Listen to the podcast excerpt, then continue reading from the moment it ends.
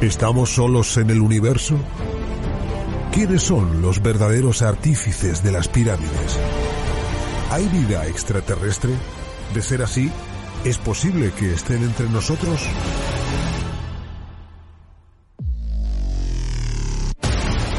Psicofonías. Ouija. ¿Nos hablan los muertos? Némesis Radio. Viajando a lo desconocido. Sobrepasando el horizonte de las conciencias.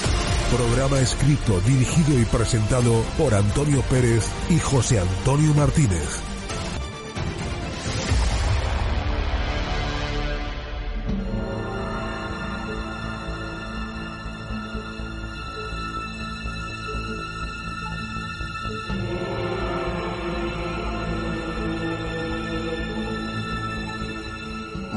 Buenas noches y bienvenidos al primer programa de la novena temporada de Némesis Radio.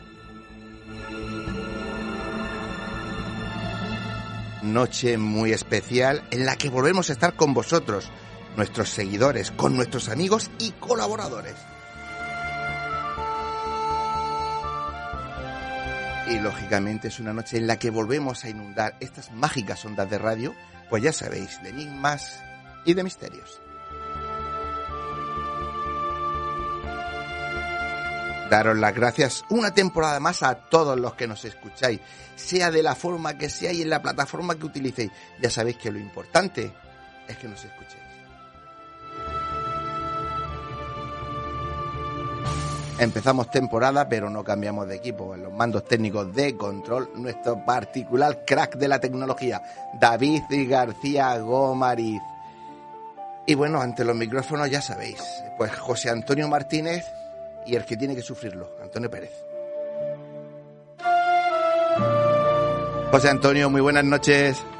Buenas noches, Antonio, y buenas noches a todos los oyentes de NMC Radio. Una semanita más, un programa nuevo más, un año, una- un año más, como digo yo. un- un- Una, una temporada, Una temporada más. más, sí. ¿Sabes en qué número de programa empezamos? 312. Ah, bien, bien. Pero ah. si me la has soplado, si no, si, si no me la soplas no me acuerdo. Has hecho, has hecho los deberes, eso, eso está bien. Bueno, no te quejarás, ¿Qué? no te quejarás que te has tirado casi dos meses de vacaciones. A si ver, te oigo eh, quejarte, Sí, sí me voy a quejar. Primer mes bien, pero el segundo día me diste trabajo. O sea que, que no, que no. Y yo sé de otros que sí se la han tomado bien de las vacaciones. ¿Verdad que sí? Sí, sí, sí, sí. Con tres clicos más venido.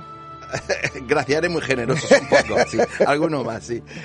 Bueno, eh, empezamos temporada, Sí. vamos con un programa, vamos a intentar poner un poquito más serio, porque como todos nuestros oyentes saben, el pasado 15 de julio Sí.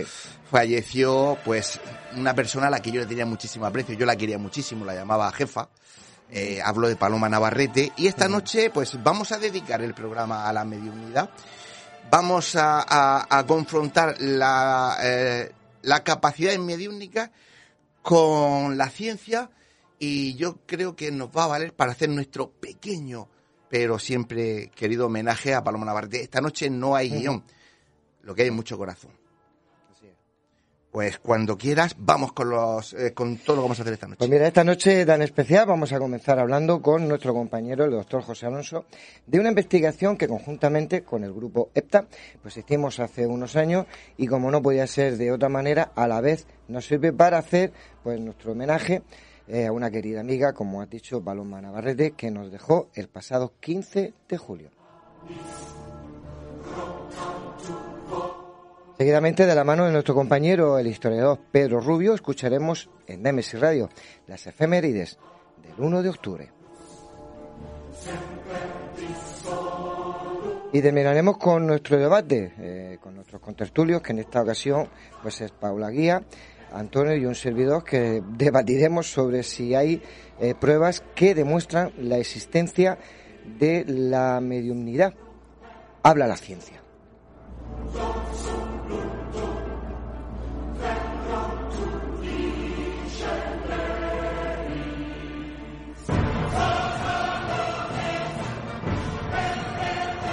El camino es largo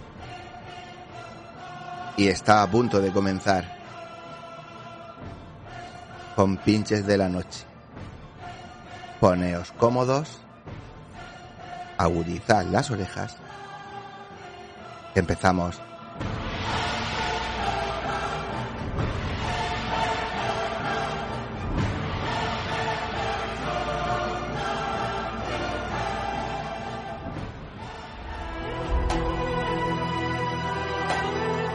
Están escuchando Némesis Radio con Antonio Pérez y José Antonio Martínez.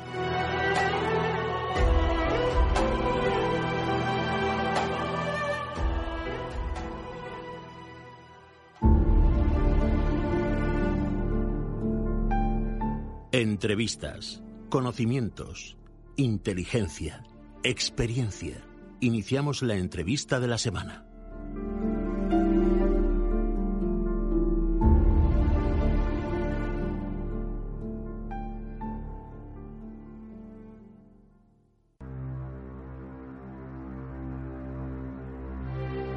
Pues eh, como decíamos hace un momento, estamos en un programa muy especial y en este programa en el que queríamos confrontar un poco lo que es la mediumnidad con, con la ciencia, pues no podía faltar otro querido amigo del programa.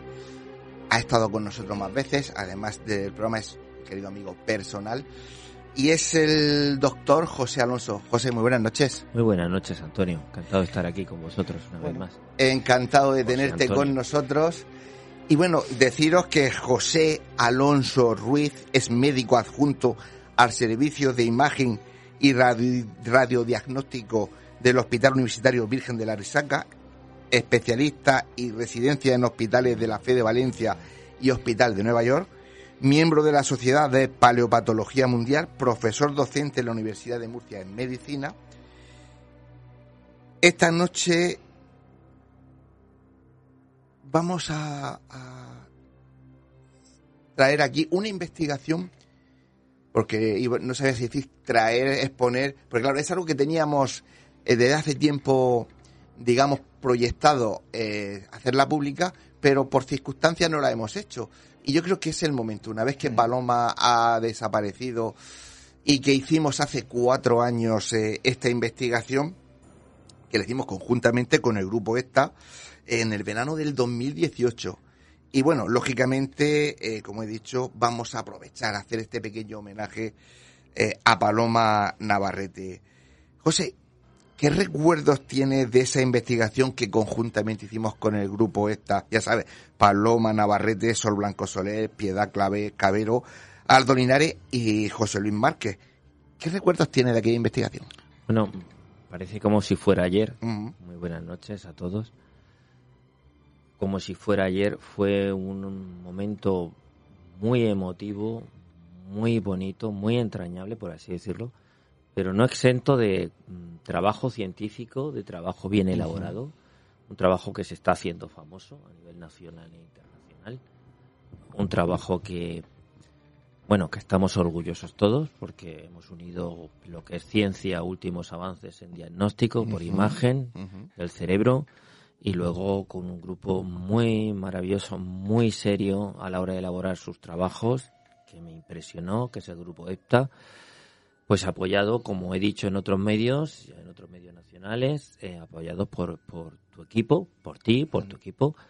Y los recuerdos que me vienen así, los flashes, es de un estudio serio, bien hecho, con un ambiente de camadería, un ambiente sano, de alegría, porque Paloma transmitía mucha alegría, mucha alegría, pero con unos resultados que obviamente si quieres no los digo ya, pero sí, sí, oye, sí, no, pero son unos resultados muy relevantes, muy interesantes y que están abriendo un camino en la ciencia y en el mundo, por así ser honestos, también en el mundo del misterio. Claro, de alguna manera son dos monedas, son dos dos caras de la misma moneda. Efectivamente.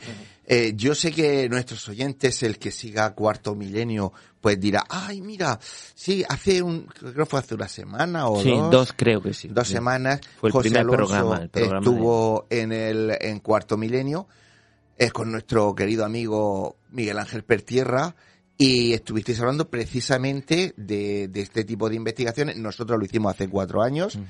Eh, y tú con Miguel Ángel estuvisteis hace también poco haciendo también pruebas a Aldo, aunque nosotros lo habíamos hecho en el 2018, en las que mm, si no mal recuerdo, los resultados eh, son similares. Los que hicimos hace cuatro años a Paloma y a Aldo con los que le hiciste a Paloma este año. A, Ah. perdón, a Aldo este año. Sí, sí, sí. Así es, Antonio. Eh, he tenido la suerte de, de- de contar y de estar orgulloso de contar pues nuestro trabajo de hace cuatro años, y así lo dije en cuarto milenio, porque todo empezó pues con el proyecto que hicimos, con la idea que hicimos tú y yo, que nos salió cómo nos podemos traer o los mayores o por lo menos los sensitivos más conocidos de España o por lo menos a Fíjate, nivel José, nacional, per- sí. perdona que te corté. Yo creo que eso lo, lo organizamos una noche en mi casa. Miguel Ángel Pertierra, tú y yo, de ahí saltó la chispa que después tú y yo organizamos. ¿Te acuerdas que vino Miguel Ángel? Sí, efectivamente. y- Y, recuerdo, y recuerdo que estaba Sol, Sol Ajá. Blanco Soler. Tomamos, ay, fue una noche entrañable de una cena, típica Ajá. cena de aquí de la tierra, así, Claro. eh, exuberante, como siempre. proteínas, Y de ahí y sale- de ahí salen las pero mejores- salieron las mejores ideas. Y- Exactamente. pero le propuse una cosa a Antonio y en vez de pensarlo y tal, directamente se echó para adelante y, y dijimos eso, de traer a los sensitivos más, más relevantes del país, o por los más conocidos, o uno de ellos, a algunos de ellos, como Paloma, como Aldo, y establecer experimento, un experimento basado en técnicas científicas, médicas, diagnósticas de mi especialidad, pues para elaborar un proyecto para ver qué puede pasar en ese cerebro y qué cosas puede decir la ciencia con esos estudios. Han pasado cuatro años exactamente, porque fue en octubre, han pasado cuatro años y el, el- el estudio se está abriendo camino y conociendo no solo a nivel mediático, sino también a nivel científico, porque ya estamos elaborando las bases para preparar Mira, yo, el, el- estudio en revistas científicas. perfecto. Yo me parece genial. Siempre lo hemos dicho, lo hemos hablado. Eh, si queremos que se nos respete, tenemos que utilizar la ciencia en todo lo que podamos dentro de este mundo. Correcto. Si se nos da la posibilidad, en vez de echarnos atrás, tenemos que echarnos hacia adelante, que es lo que yo siempre digo. Por eso, ¿cómo íbamos a decir que no a esa posibilidad? Luego, a mí lo que me sorprendió, y lo y después lo escucharemos, porque lo hablé con, a- lo hablé con Aldo, eh, que ellos dijeron, por supuesto que sí, si somos los primeros que queremos saber. Es decir, ahí demuestran el poco miedo que tienen y, y yo creo que la veracidad de, de- de- de lo que hacen. Ese momento lo recuerdo tan nítidamente como si fuera una ECM, como dicen mis pacientes, ¿no? Porque fue cuando, creo que fue en el Congreso de Radio Nacional, bueno, en el Congreso último, antepenúltimo, Ujú. en que estaba Miguel Miguel Blanco y, y, y bueno, y estaba ahí Aldo, y yo le comenté, te lo comenté, proponle a Aldo si se sometería a una investigación con técnicas diagnósticas de escáner, de resonancia, resonancia funcional.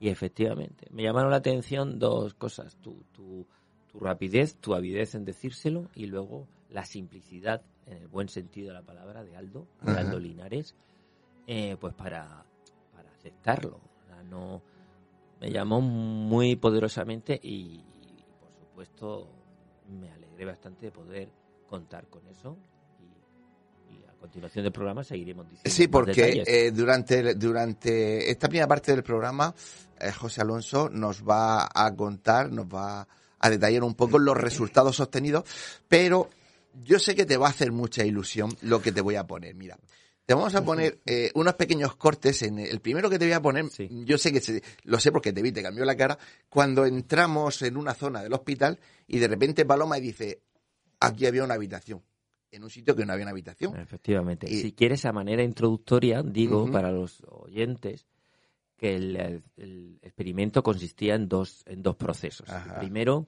era si ver estos sensitivos en un hospital conocido, eh, en unas salas que yo conozco porque trabajo habitualmente ahí, y conozco qué salas se han producido ciertas pues, defunciones Claro, o sí, claro. ver qué veían ellos, Ujú. luego correlacionarlos con nuestros estudios y con nuestro historial. A continuación, después de haber hecho ese estudio, ya hacíamos un estudio específico cerebral de esas personas, de estas dos uh, personas, de Aldo y de Paloma, para ver qué, cómo se manifestaba en su, en su cerebro. Pongo Y en antecedentes, pues para de eso hablaremos, sepa. de, de- de qué sucede en su cerebro nos lo va a explicar ahora. Pero creo que quiero que escuchéis a Paloma cómo, sin conocer, ella que ve también poquito, Mm. cómo entra en un lugar y dice, esto no estaba así. Aquí antes había una sala, una habitación. Vamos a escucharlo. Yo quiero ver un cuarto de nueve. Aquí había un cuarto antes. Ah, aquí. Un cuarto. Claro. Había un cuarto. Esto está remodelado. Sí, Claro, totalmente. todo esto remodelado. Totalmente. Pero aquí había una habitación. Sí, aquí en la habitación. Y además, eh, pues la habitación o puede ser esta más o menos, o esta. La del señor ese que decías tú que lo veías. Puede ser, sí. No, el señor ese que yo veía es un paciente. Ya, ya, pero ¿qué es lo que dices tú? de- Había una habitación para, Sí. para Había una y habitación. sí. y que no existe. Ya. Pero que esa habitación podía coincidir con este espacio de aquí, Ya. que ahora no está. Y esa es la habitación en la que también pasó algo, en aquella, ¿sabes? Conectar con él no puede de momento. ¿no? Sí, no, pero es que se tiene que sentar. No, y- que puedo conectar, pero si conectan. Si es una que- impregnación, no puedo conectar. No, pero si lo que quiero decirte es que tenéis que intentar. A ver, ¿no? ¿qué? Sí, aquí hay... Claro que hay. Pero, hay- pero a ver, tú no ves a nadie A un señor, y no has un visto a, Vamos, a nadie que debería haber un señor con una bata de Sí, un enfermo. señor, un señor, sí, pero buen estado no tiene no es, no es... A ver, ¿a qué te A refieres? ver, Aldo, no te puede tener buen estado. Ya, ya, no, porque pero- el pero- señor está en la UCI o en una que- habitación de enfermo. como Y, consumido, y viene con el camisón del hospital. Y está saliendo a pasear por el pasillo con un dolor tremendo aquí y muy desesperado. Y es un señor moreno, Sí. echado para adelante y muy doliente. Y con pinta como de que sabe que le queda poquito, pero... Ustedes no lo pueden ver, lógicamente, es un programa de radio, pero al doctor José Alonso se le ha erizado todo el vello del brazo que está aquí al lado mío. Menuda sorpresa, menuda sorpresa. Pero es como-. Qué gusto escuchar a Sol, a Aldo, a Paloma, tú ya preguntando, ya intentando de primer momento sonsacar. Claro, nosotros necesitábamos, porque nosotros lo que buscamos son pruebas para poder cotejar esa información que nos dan. Y nosotros nos tiramos toda la noche pidiéndole, ¿no?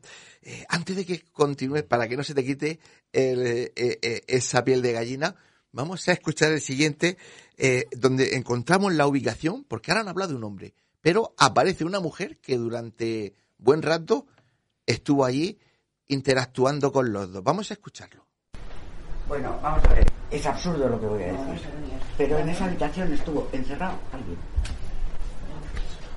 Puede ser. por- por- Puede ay, ser porque esta la zona es de cultivo de urgencias. encerrado Entonces puede ser alguien, alguien. pero no tiene que ver con el otro. No, no, son diferentes. Vale. Estoy viendo distintos Vale. personajes.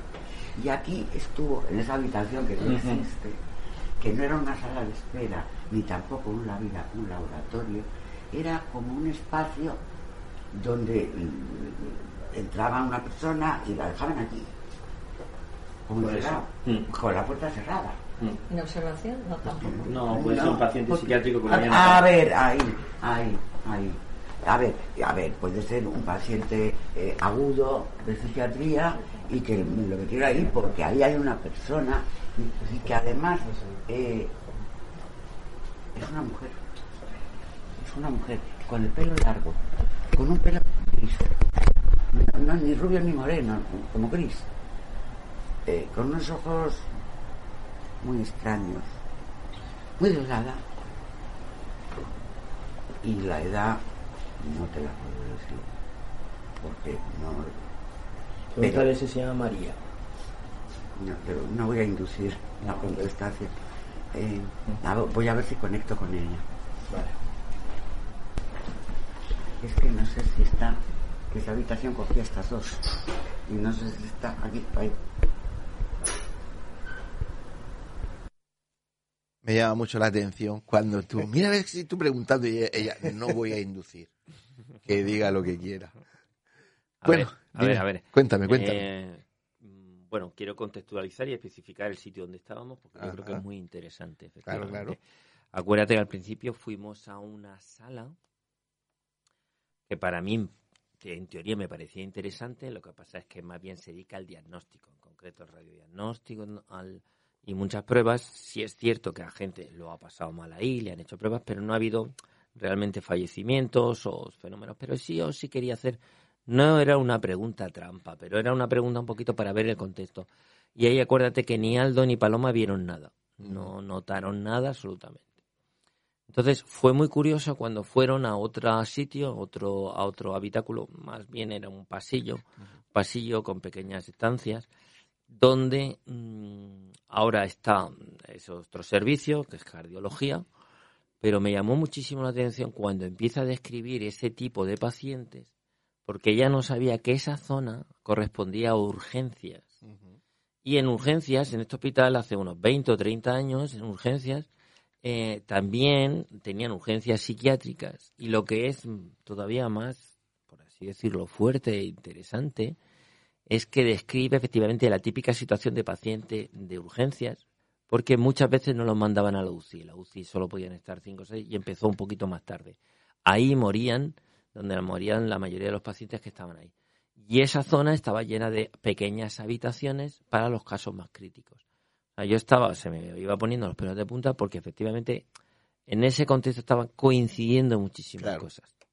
Claro, eso eh, pasó allí, pasó en otra investigación que hicimos después que de esa hablaremos en otro en otro momento. Y luego también puedo hablar del tema negativo. Hubo una zona que dijeron, aquí no vemos nada. Es decir, que era la zona de diagnóstico y yo, por supuesto, no les dije para nada en qué zona estaban del hospital y muchísimo menos si se había sido una zona anterior que pertenecía a urgencias o a la UCI, nada. Ellos no sabían absolutamente nada. Es que es lo que sorprende, ¿no? Que lo llevas a sitio, ellos no saben nada del sitio y ellos te van indicando eh, lo que ven y suele coincidir con la historia del lugar.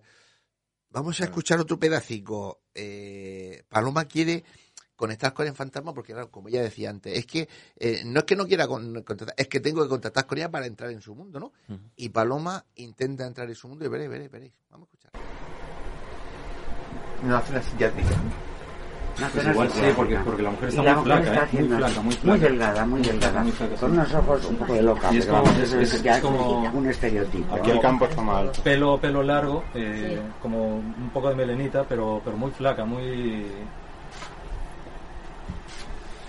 Es que no sé, Paloma, tú sabes psicología, pero esta mujer no... Vamos a ver, que yo sé y quiero a ver si entro en su mundo y a ver si quiere hablar conmigo. Esta franja. Fíjate esta franja. Donde está Paloma es, es, es, es justo donde está Santana ¿Te han Paloma. la silla cómoda? Es, esta franja, sí.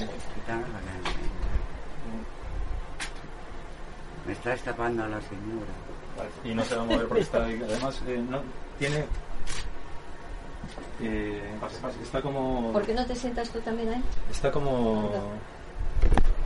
Aunque esto es muy pequeñito, sí, pero... no, pero yo me pongo aquí, me pongo pero aquí relájate la... y, sí, es que, y es que sabe lo que, de trabajar la... juntos. Ah, exactamente. Ahora sí. No, poner aquí. por las taquillas. Lo que no entiendo es por qué está todo cerrado, ¿sabes? Es como si fuese una cuarentena o algo así. Y, y ella está como... Esa señora acaba de tener un brote agudo y lo más probable es que sea psicótica. ¿Es impregnación o personaje? Es un personaje. Sí.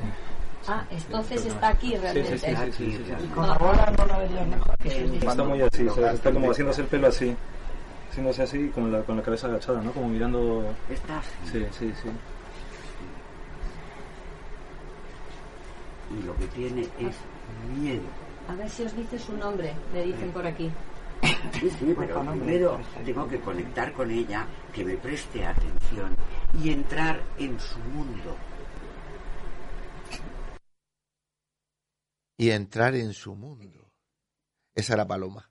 Así es, un carácter genio y figura. Te estoy viendo la cara, sí, estás sí, flipando. Sí, Porque es hace cuatro años y no recordabas nada de todo esto. ¿eh? A ver, recordaban datos puntuales, claro. datos puntuales, cosas que me llamaron mucho la atención, luego el trabajo que hicimos posteriormente, obviamente, pero así tan definido a veces la, la memoria te, te, Falla, falla. te falla, obviamente. Pero efectivamente recuerdo esos momentos tensos y muy concentrada Paloma, muy concentrado el equipo esta y haciendo muy bien su trabajo. A mí me parecía que era otro tipo de... Yo tenía un concepto, perdóname, y voy a ser honesto porque yo llevo muchos años con vosotros y no. Eh, yo pensaba pues que no era un trabajo tan serio, sino que era una especie de, bueno, de influencias o de como la película Cazafantasmas. Y ya no, no, no, no. no quiero Un- influencia. Nada y sol, sol blanco soler, tomando apuntes, otros midiendo frecuencias, frecuencias magnéticas, que Sí, es un José campo Luis. interesantísimo, interesantísimo. Además, yo como radiólogo físico, obviamente, pues me llama mucha atención. Y, y cómo se concentraron en ese punto, en ese punto que yo no tenía tan- tanta autorización, y digo, madre mía, ¿cómo pueden aquí que puede haber un una- cuartito un cuarto pequeño. pequeño, dijimos aquí, y yo, Sí, pues, si os sí. he enseñado tres, que yo tengo autorización, no hay ningún problema, llevo Sí, esta me acuerdo- sección. me acuerdo yo de eso. Y dices, no, queremos esto. Yo, "Bueno, si hay alguna urgencia tendréis que iros, claro. Ah, Y- pero el grado de seriedad y el grado de concentración, ¿no? a mí me impresiona como como solo organiza. Sí, sí, siéntate ahí, tal. Sí, sí, Tú sí. ahí, y ella se sienta en el suelo que parece que ya tiene sus años. Sí, sí, Que sí, parecía sí, una, una niña de 15 Una años. colegiala. Sí, sí, sí. allí con su blog tomando nota de todo, José Luis tomando todas las medidas eh, electromagnéticas que podía encontrar por allí, por si había algún tipo de alteración que fuera eh, lógica por el sitio en que estamos y que no fuera, eh, pues digamos, dentro del mundillo paranormal. Vamos, si te parece, vamos a escuchar los dos o tres cortes que que son poquitos, y ya después entramos en todo Tertulia tu- o en cono- en- ¿Vale? Sí, perfecto. Mm, Vamos a escuchar la conversación. Dime. No, no, no. Vamos a escuchar la conversación porque aquí Paloma ya empieza a hablar con esa María Pilar y veréis cómo entre Paloma y Ardo lo- la van llevando. Vamos a escucharlo. Me estás viendo, ¿verdad?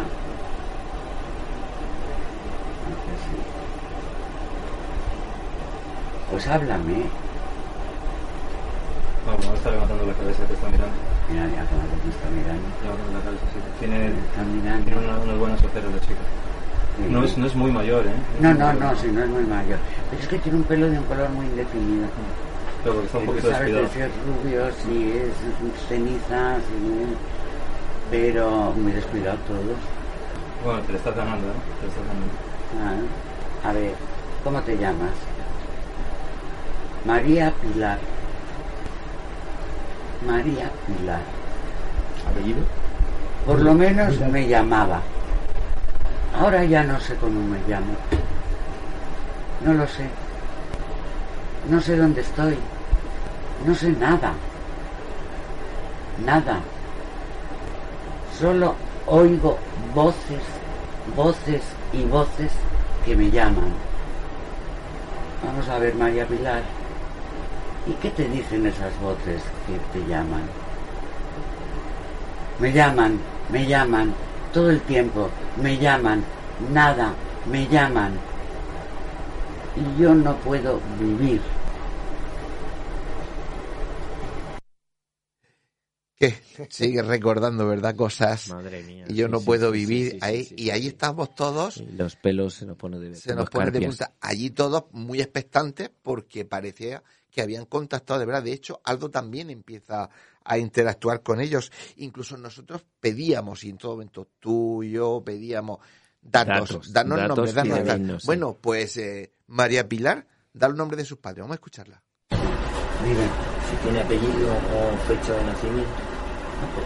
Yo lo que, lo que veo es una, una chica que podrá tener unos 40 y... 40 y algo. Sí, muy, estropeada. mm, muy estropeada. Eh, pero que ha tenido... No, claro, es una Sí, pero, pero está, está bastante... ¿Sabes en qué año alrededor se A está? ver, Eso nos podría situar. ¿y tú sabes en qué año estás, María Pilar? Aquí se pierde la noción del tiempo. ¿Te dice fecha de nacimiento? Pero vamos a ver... Que Cuarenta y tantos no años, es- pero... no es, No. ¿Lo sabe? ¿Sabes sabe, sabe lo que ocurre? Aquí se pierde la noción del Lo de las voces es que aquí se está superponiendo cosas porque ella nos está escuchando a todos y se lía más. Porque además de lo que ella tiene, eh, Solo necesitamos apellido y fecha de nacimiento. Apellido qué- fecha de Fecha nacimiento. de nacimiento. Bueno, pues no, no pedís pocos. Dice, en los 70 yo pasaba. Y hace así. Tiene la ropa esta que es como un poquito oscura. No tiene pechos apenas. Está bastante... Y, y- y vuelve a ser así. Sí, es como un tic dice, la comida es muy poca, muy poca, y es así, muy poca. Y las manos las tiene, es, es delgada, la chica está, está estropeada. Pero si está en los huesos la criatura y abandonada totalmente. Su familia no viene a verla, ¿eh? 70 años pasaba. Bueno, y a ver, ¿y tú te acuerdas en qué año naciste? Hace mucho, ¿no? Y vuelvo a repetir, en los 70 ya pasaba por aquí, es así. En los 70. A ver, que en los 70 ya estaba ingresada. Sí, y, y era la menor de tres hermanos, que es así. Preguntarle que cuándo es su cumpleaños. ¿Sabes qué ha respondido? ¿Y yo qué coño voy a saber? Eres la menor de tres hermanas. Y tus hermanas no vienen a verte. Nunca. Ya se han olvidado de mí. Ya se han olvidado de mí. Pero María Pilar, llevas aquí mucho tiempo. Te está estirando otra vez la mano y te está diciendo llévame a los soportales. Ya, te voy a llevar a los soportales. Vamos a ver. Dice, ahí me recogían. O sea, ahí me recogían y ahí nos reíamos mucho.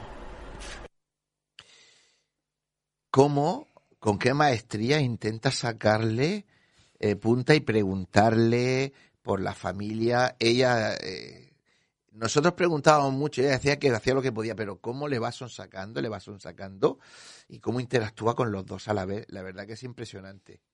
Hombre, es- es- se trata de un trabajo de campo y es una especie de, como podríamos trasladarlo en términos médicos, historia clínica, ¿no? Ajá. O sea, necesitamos saber, pues, eh, nacimiento, contexto, situación suya y va saliendo poco a poco, gota Claro. a gota, datos muy interesantes que lo iremos comentando. Sí, sí, sí, sí. Vamos a escuchar el último corte porque eh, hay que tener claro que ellos hacen un trabajo, pero su trabajo tiene un sentido y es esas eh, muertitos, como Paloma siempre ha llamado, que andan perdidos, que andan pe- eh, perdidos, eh, ella los encauza para que se vaya. Paloma convence a María Pilar para que pase al otro lado. Y veréis cómo, cómo, cómo la va llevando. Vamos a escucharla.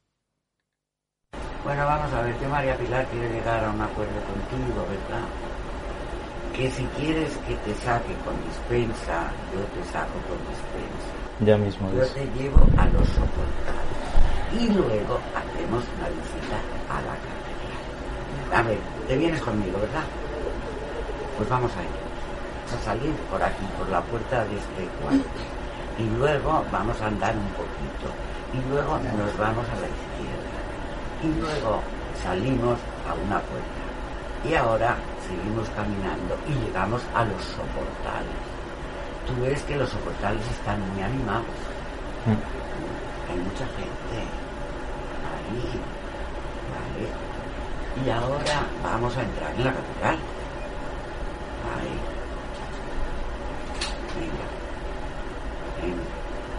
A ver, ¿qué más quieres? Vamos a entrar en la catedral. Y entramos en la catedral. Es preciosa, ¿eh? Es preciosa. Y fíjate, hemos llegado en- hay una, cere- una ceremonia por la tarde. Debe ser la bendición. A ver, y están cantando. Cantaban como cantabas tú. Pues acércate al altar. Acércate. Acércate. Vamos, sigue, sigue. Sube, sube al altar. Y tú ves que hay un camino ahí. ¿eh? que del, del, del ábside de la catedral, del fondo de la catedral, sale un camino de luz, un camino de luz, lo ves, y tú ves que se puede ir por ese camino de luz, lo ves, lo ves, bueno, pues ahora dame la mano, dame la mano, María Pilar, y despídete de mí porque ahora tienes que seguir sola por ese camino. Ya puedes irte, ya puedes irte, vamos, vamos María Pilar, María Pilar, vete, vete, adiós. Bendito sea Dios. Bendito sea Dios. venga, Bendito sea Dios. que me tengo ¿Cuál los dos quiere venirse primero conmigo? ¿A dónde? Vale, venga, Que va más vamos. rápido. Vale, vale. ¿El qué? Vale. Para lo del escáner.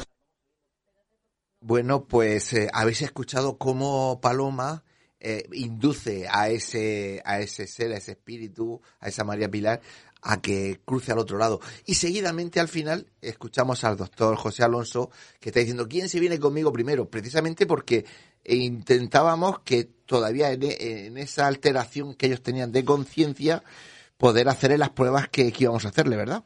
Así es, así es. Se trata en parte del experimento como hemos dicho, primero era obviamente es hacer lo que podríamos decir nosotros una historia clínica, un contexto, saber cómo se transmiten esas sensaciones, cómo ella explica lo que ve, pero teniendo ese estado de alterado de conciencia, captar todas las imágenes posibles que podían reflejar el, el cerebro, el cerebro en este caso de Paloma y luego el de Aldo, pues con esos seres o esas visiones que tenía. Primero era mm, después del procedimiento que he dicho, de ver cómo decíamos, pues lo que veía, lo que no veía, pues porque fue muy interesante y no sé si Antonio recuerdas que luego vimos, que este tema sí que lo comentó ya mismo, un poco más tarde, el historial de ese paciente. Sí, sí, sí, coméntalo, y entonces, eh, el historial sí coincide con varias personas, porque dijo un nombre, efectivamente, Pilar Martínez, tal, y dio una serie de términos que sí coinciden con una, sí, con una serie también es verdad, en honestidad, no es un personaje, una cosa concreta 100%, porque era un nombre muy, muy abundante. Por y no teníamos la fecha exacta, pero Efectivamente. más o menos. Más o menos vimos como cuatro o cinco pacientes que podían coincidir. Que podían ser muy, sí. No es un estudio 100% concluyente, pues porque aquí siempre hablamos del tema de la verdad por delante eh, y de la y la ciencia tiene que ser así y yo creo que también en el mundo del misterio, por lo menos en el mundo de la investigación tiene que ser así. Por lo menos en el nuestro sí. Ah, no hay que inventar y por eso estoy aquí. nosotros en el nuestro siempre. por eso estoy aquí porque yo sé que aquí no censuráis nada. A la cuesta decirla ella más en esta cadena precisamente que hago apología de ella. Eh, pero también hay otra cosa muy importante, muy interesante desde el punto de vista científico y humano, ojo, eh. es que ella enseguida abrió, dijo lo que dijo y yo, respecto a mis estudios de psicología, que es la, última carrera que, he estudiado, vi que se trataba de un perfil bastante sincero, tanto de ella de Aldo. Resultado.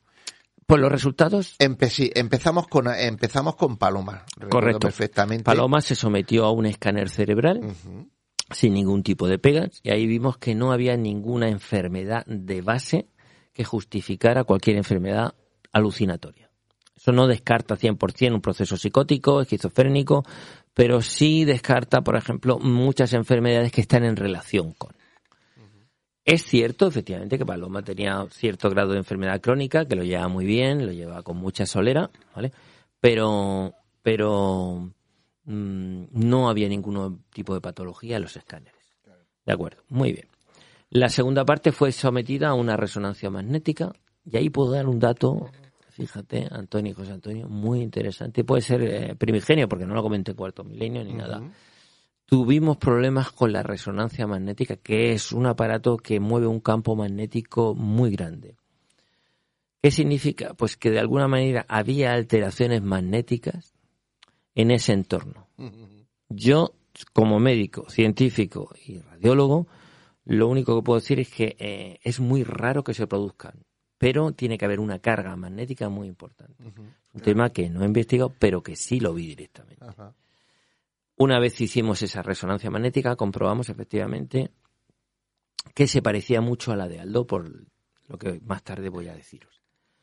Hicimos con Aldo el mismo procedimiento, que es un procedimiento de hacer un escáner, ver las enfermedades, y Aldo sí, como lo comenta en cuarto milenio, sí vimos pequeñas lesiones, puntiformes muy pequeñas, pero serán características de un tipo de enfermedad. Hay que recordar que Aldo viene de una cultura pues de Perú, donde hay otro tipo de enfermedades más inflamatorias, infecciosas que aquí distintas, ¿no? Sometimos a Aldo a un pequeño estudio clínico y nos dijo que efectivamente tenía cierto grado de síntomas, cefalea, hasta que coincidía perfectamente con eso. Descartamos que no hubiera una enfermedad importante, sino una pequeña enfermedad residual. Efectivamente, correcto, así es.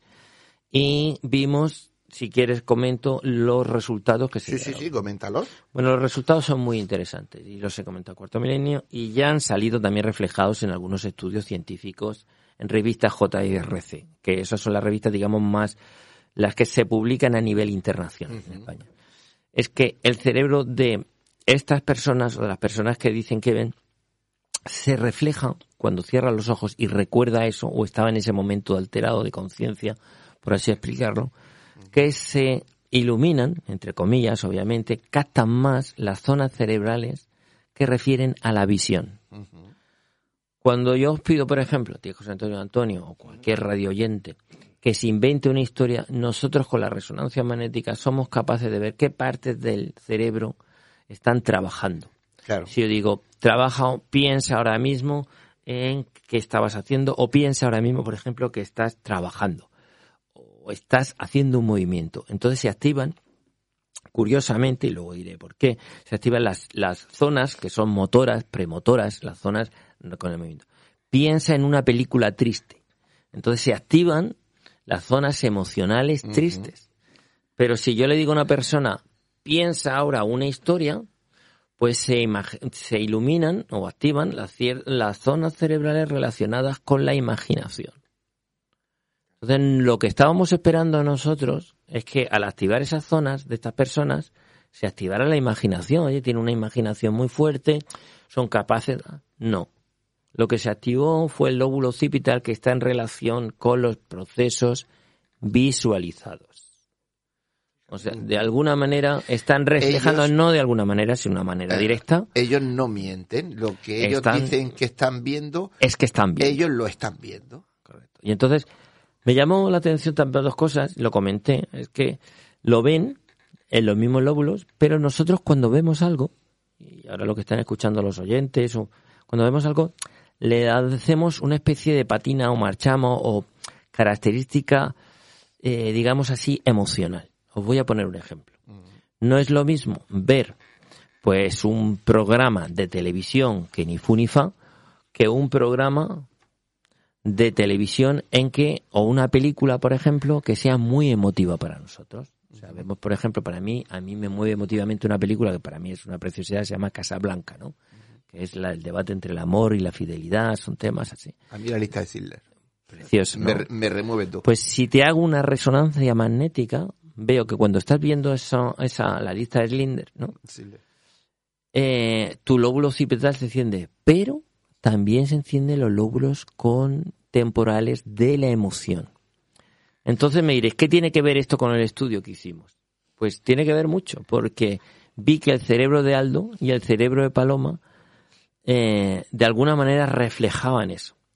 Mientras Paloma es una mujer, como se dice aquí en este territorio tan entrañable de Murcia, eh, eh, recia, o sea, que decir que no permitía que, Con bueno, mucho pues, carácter. carácter, pero carácter que no se dejaba influir Sí, sí, sí. sentimentalmente y ella decía, oye, te voy a coger de la mano y te llevo al altar y tú vas a la luz, ¿no? Y yo le preguntaba, pero dime, dime que, que, que, espérate un momento, me iba diciendo, ¿no?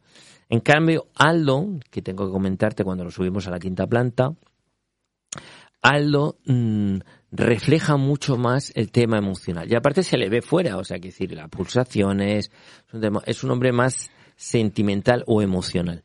Y también se reflejó, o sea, ¿qué quiero decir? Que actualmente la resonancia magnética funcional o estas pruebas están demostrando cómo funciona ese cerebro. Es que tú fíjate el paso tan grande que se da si eh, la ciencia corrobora que esas personas no mienten. Que no, no es que quiera decir que lo que ellos dicen esté pasando. No, yo no digo eso, ni la ciencia tampoco. Pero sí que lo que ellos están diciendo que están viendo, ellos lo están viendo. Que eso es muy importante. Y que no es imaginación. No es nada de imaginación, ellos lo están viendo. Has dado absolutamente en el clavo, Antonio. O sea, ese es el primer paso que va a demostrar y que se está demostrando. Nos faltan varios casos, obviamente, eh, y hay que seguir. Hay que Claro. seguir, es un estudio primigenio y obviamente no es fácil encontrar, porque también es verdad, y fíjate qué interesante, que he encontrado otros casos de gente que dice que ve y lo que ve es su imaginación. ajá.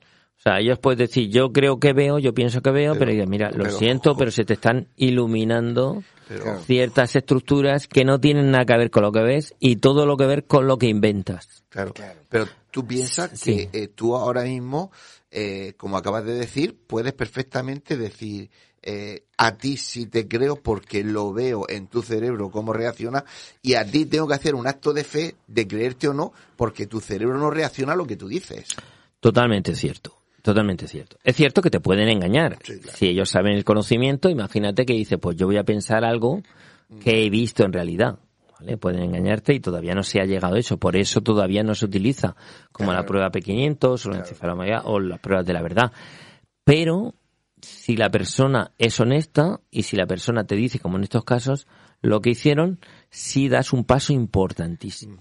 Un paso importantísimo. No, y si ellos no quieren prestarse, pues con decir no lo hago es suficiente. Si lo hacen es porque lo hacen de verdad y de corazón. Hay que, hay que poner en valor que ellos no ganan nada haciendo esto. Bueno, por supuesto, y además solo, solo puede ser que, que pierdan, ¿no? Que les digas, oye, mira, hemos descubierto efectivamente que tu cerebro no funciona así, o que tienes un problema alucinatorio, o un problema esquizofrénico, o siquiera tienes un, un trastorno que se llama actualmente en psicopatología disociativo, el de lo de la doble personalidad. Pero eso ya lo hicimos y acuérdate que ya estuvimos, estuvimos con un doctor, con un neurólogo, que recuerdo de aquí, que él hizo ese estudio. O sea, no es un estudio así al azar, vamos a cogernos. No, no, no. Estaba, lo- José Alonso lo tenía perfectamente Y teníamos todo. un neurólogo de nuestro hospital y Sí, de, sí, sí. de- de reconocido prestigio que él le realizó un estudio neurológico y psicopatológico. ¿vale? Y él dio pruebas fehacientes de que se han tratado personas con un perfil psicológico normal. Ni siquiera del tipo paranoide. Paranoides son gente que pueden tener más o menos cierta inclinación a creerse lo que imaginan o a creerse que mm, ciertas cosas que puedan estar en el límite. ¿De acuerdo? Las típicas paraidolias. No significa que tú tengas patología, ojo. ¿eh? Sí, sí, sí. Pero hay Claro. gente que tienen más tendencia y otros que tienen menos tendencia. No significa eso. Muy bien. José, eh, como nos va quedando un poquito de tiempo, sé que te llevaste saldo a una planta del hospital y cuenta a nuestros oyentes qué pasó. A ver, dos cosas. Lo de la planta y luego lo de una máquina, que lo llevé a una máquina que es, que es, vale, perfecto, muy bien, que lo llevé a una máquina y fue lo siguiente. Voy a ponerlo en resumido, pero fue un momento muy emocionante. Yo como científico no debo emocionarme, ¿no? Es como si tuvieras tú la lista de Linder o Schindler pero o, o eres- Casablanca, pero somos personas. Eres un ser humano. Entonces, a Aldo lo llevamos a la quinta planta porque yo sabía qué tipo de patología había ahí, simplemente dijimos, y efectivamente nos habló de un paciente en un sitio que estaba muy grave. Nos dijo que estaba sufriendo mucho y que tenía tal enfermedad. Entonces coincidió en un tanto por ciento muy alto. Eh, luego puedo venir la interpretación efectivamente que es puede ser casualidad o no, pero el hecho es que coincidió bastante.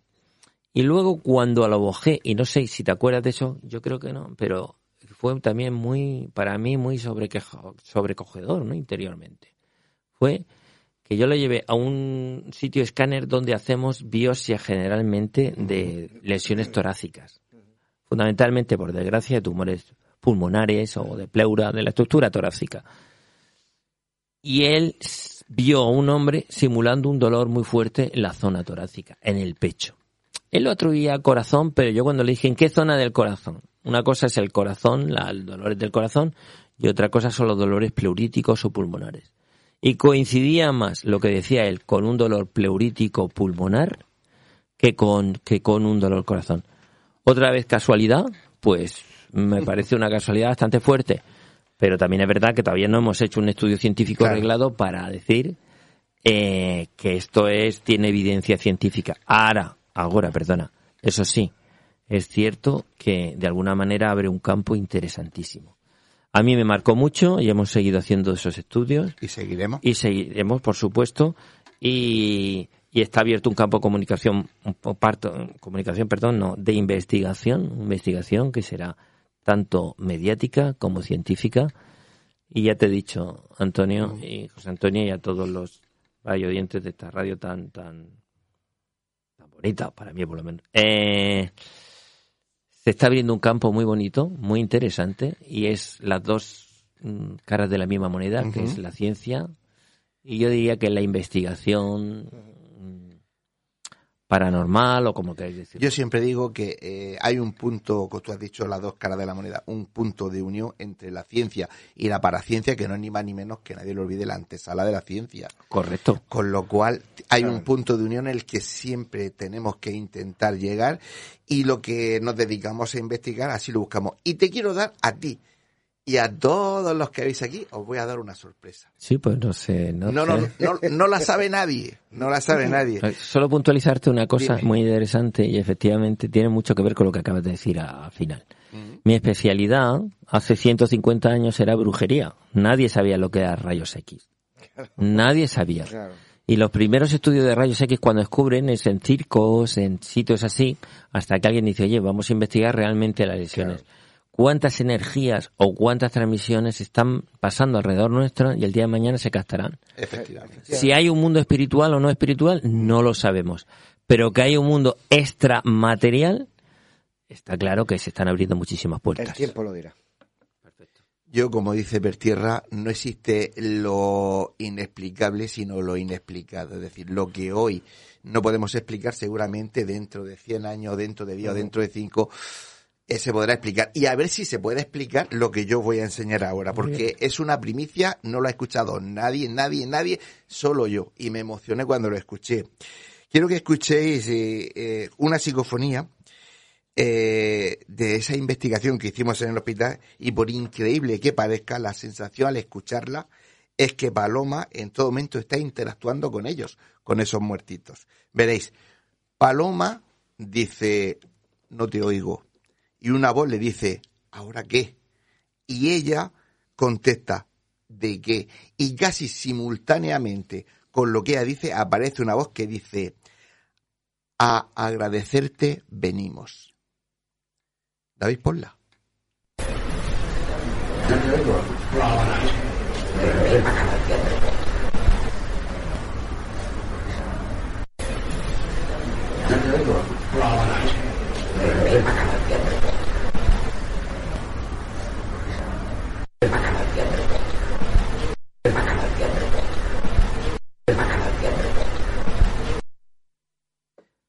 Agradecerte venimos. ¿Lo había escuchado? Y aparte coincidía con tus labios, efectivamente. Como, sí, sí, sí, Yo, estuvieras yo retransmitiéndolo. Cuando la escuché dije, a ver, a ver, vamos a ponerla.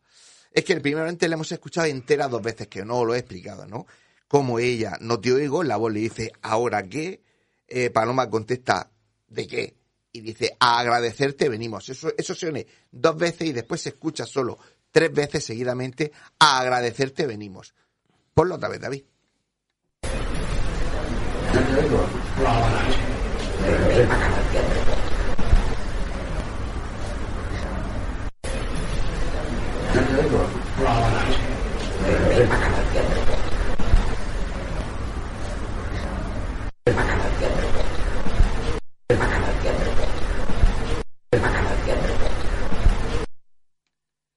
Bueno, pues quería escuchar es- esa, mía. esa sorpresa.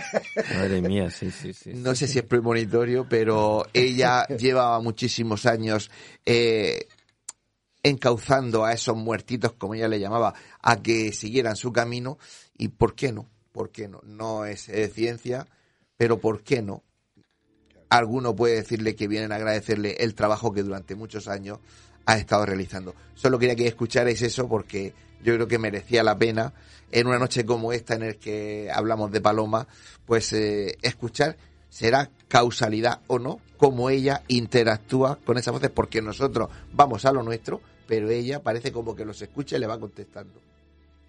José, Ha sido precioso, ha sido precioso y además mm, yo tuve la suerte de conocerla, una mujer entrañable, de carácter y lo que dije en Cuarto Milenio, una mujer muy vitalista, que vivía cada momento, que no decía que no a pequeños placeres, a que pequeños momentos entrañables y, y, y el viaje que hizo, que vino aquí Sí, a sí. Murcia, o sea, que no era una persona absolutamente ni creída ni ¿Qué prepotente, sino muy humana. y que siempre corre con sus gastos. No querían cuando vinieron que le pagáramos nada. Eso es otro Carlos. detallazo, efectivamente. Es otro detallazo. José, no tenemos tiempo para más, que de verdad que ha sido un placer tenerte con nosotros.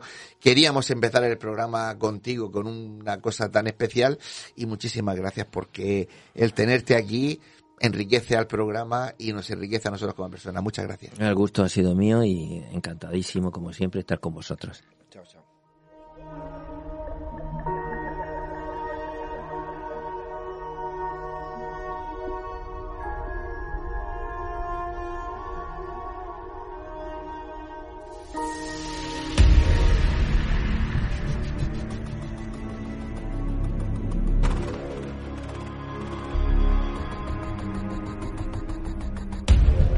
En el siglo I antes de Cristo, Cicerón tenía un diario donde venían recogidos los hechos más relevantes de cada día. Acontecimientos notables que deben ser recordados, pues son huella inmemorial de nuestro pasado y que debemos conocer para saber quiénes somos, qué hacemos y por qué estamos aquí. Y por ello nunca deben ser olvidados. Para Cicerón era su efémeris. Hoy en día son las efemérides de Némesis Radio.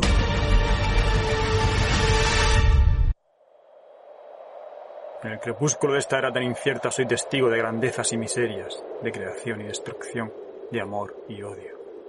Sin fin de epopeyas, odiseas, proezas, lances y gestas que es preciso evocar y no olvidar, pues conocer el pasado es entender el presente y erigir un futuro mejor. 1 de octubre. Iniciamos este viaje en la memoria en el siglo XX, concretamente en el año 1962 en el Reino Unido, donde dos ciudadanos británicos, Sim McBride y Peter Berenson, fundan Amnistía Internacional para defender y evitar abusos con los detenidos o apresados por razones políticas e ideológicas.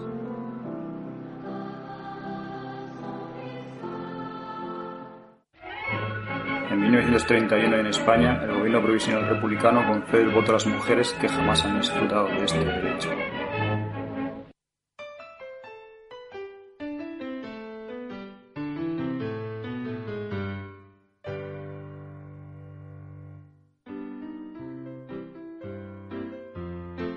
1908 sale a la venta en el mercado norteamericano el primer modelo T de la compañía Ford, resultado de cinco años de esfuerzos de Henry Ford y sus ingenieros para fabricar un tipo de automóvil fiable y barato.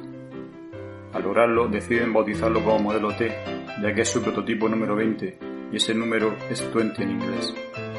En el futuro, la compañía de Henry Ford revolucionará la industria automovilística al usar cadenas de montajes en serie, lo que le permitirá fabricar un coche cada 24 segundos. Cuando en 1927 se deje fabricar este modelo, habrán salido de la fábrica más de 16 millones de unidades.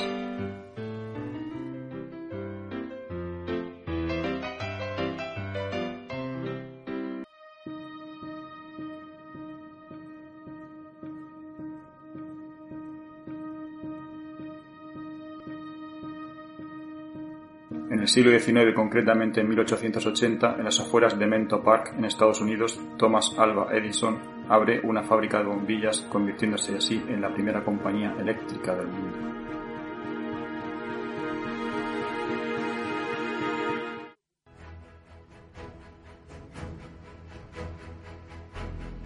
En el año 331 a.C. y el actual Irak tiene lugar la batalla de Arbela, también conocida como la batalla de Gaugamela, donde Alejandro Magno, tras haber cruzado los ríos Éufrates y Tigris, se encuentra con el rey persa Darío al frente de un numerosísimo ejército y cuya ventaja numérica no le impide sufrir una devastadora derrota.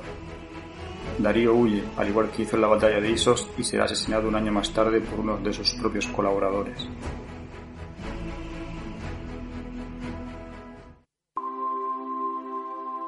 Sed testigos y que todos estos momentos no se pierdan en el tiempo como lágrimas en la lluvia.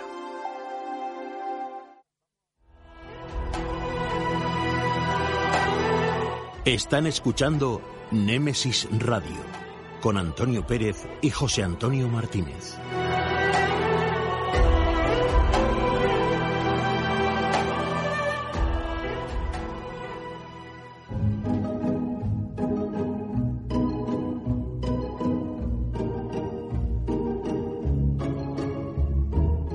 Tertulia. Un nuevo tema interesante nos llega a este debate.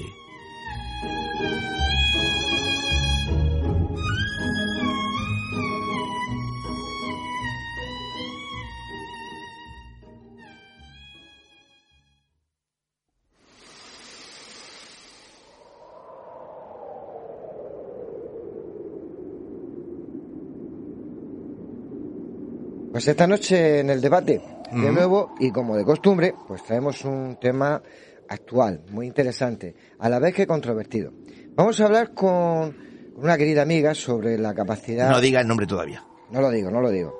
Mediúnica, mediúnica, que dice tener a algunas personas y que como hemos podido ver esta noche la ciencia corrobora. La hemos titulado ¿Existe la mediunidad? habla la ciencia. Y hay tantas preguntas como seres humanos en la Tierra, ¿verdad, Antonio? Efectivamente, yo sé que eh, cuando hacemos esa pregunta de si existe la mediunidad, habrá gente que crea o que no crea. Bien, nosotros, como llevamos toda la noche intentando mostrar, buscamos que sea la ciencia la que hable. y entonces esta noche, pues vamos a tener aquí a una medium muy conocida y tenemos también al doctor José Alonso Que, y no, vamos lo- a tener que no lo hemos dejado que se y tenemos por ahí una sorpresica más que ahora hablaremos. Perfecto. Pues si os parece, antes de presentar a nuestra invitada para hablar de la mediunidad, me gustaría que escucharais a otro gran medio, como es Aldo Linares, hablando sobre el tema y, cómo no, recordando a nuestra querida y ya desaparecida Paloma Navarrete.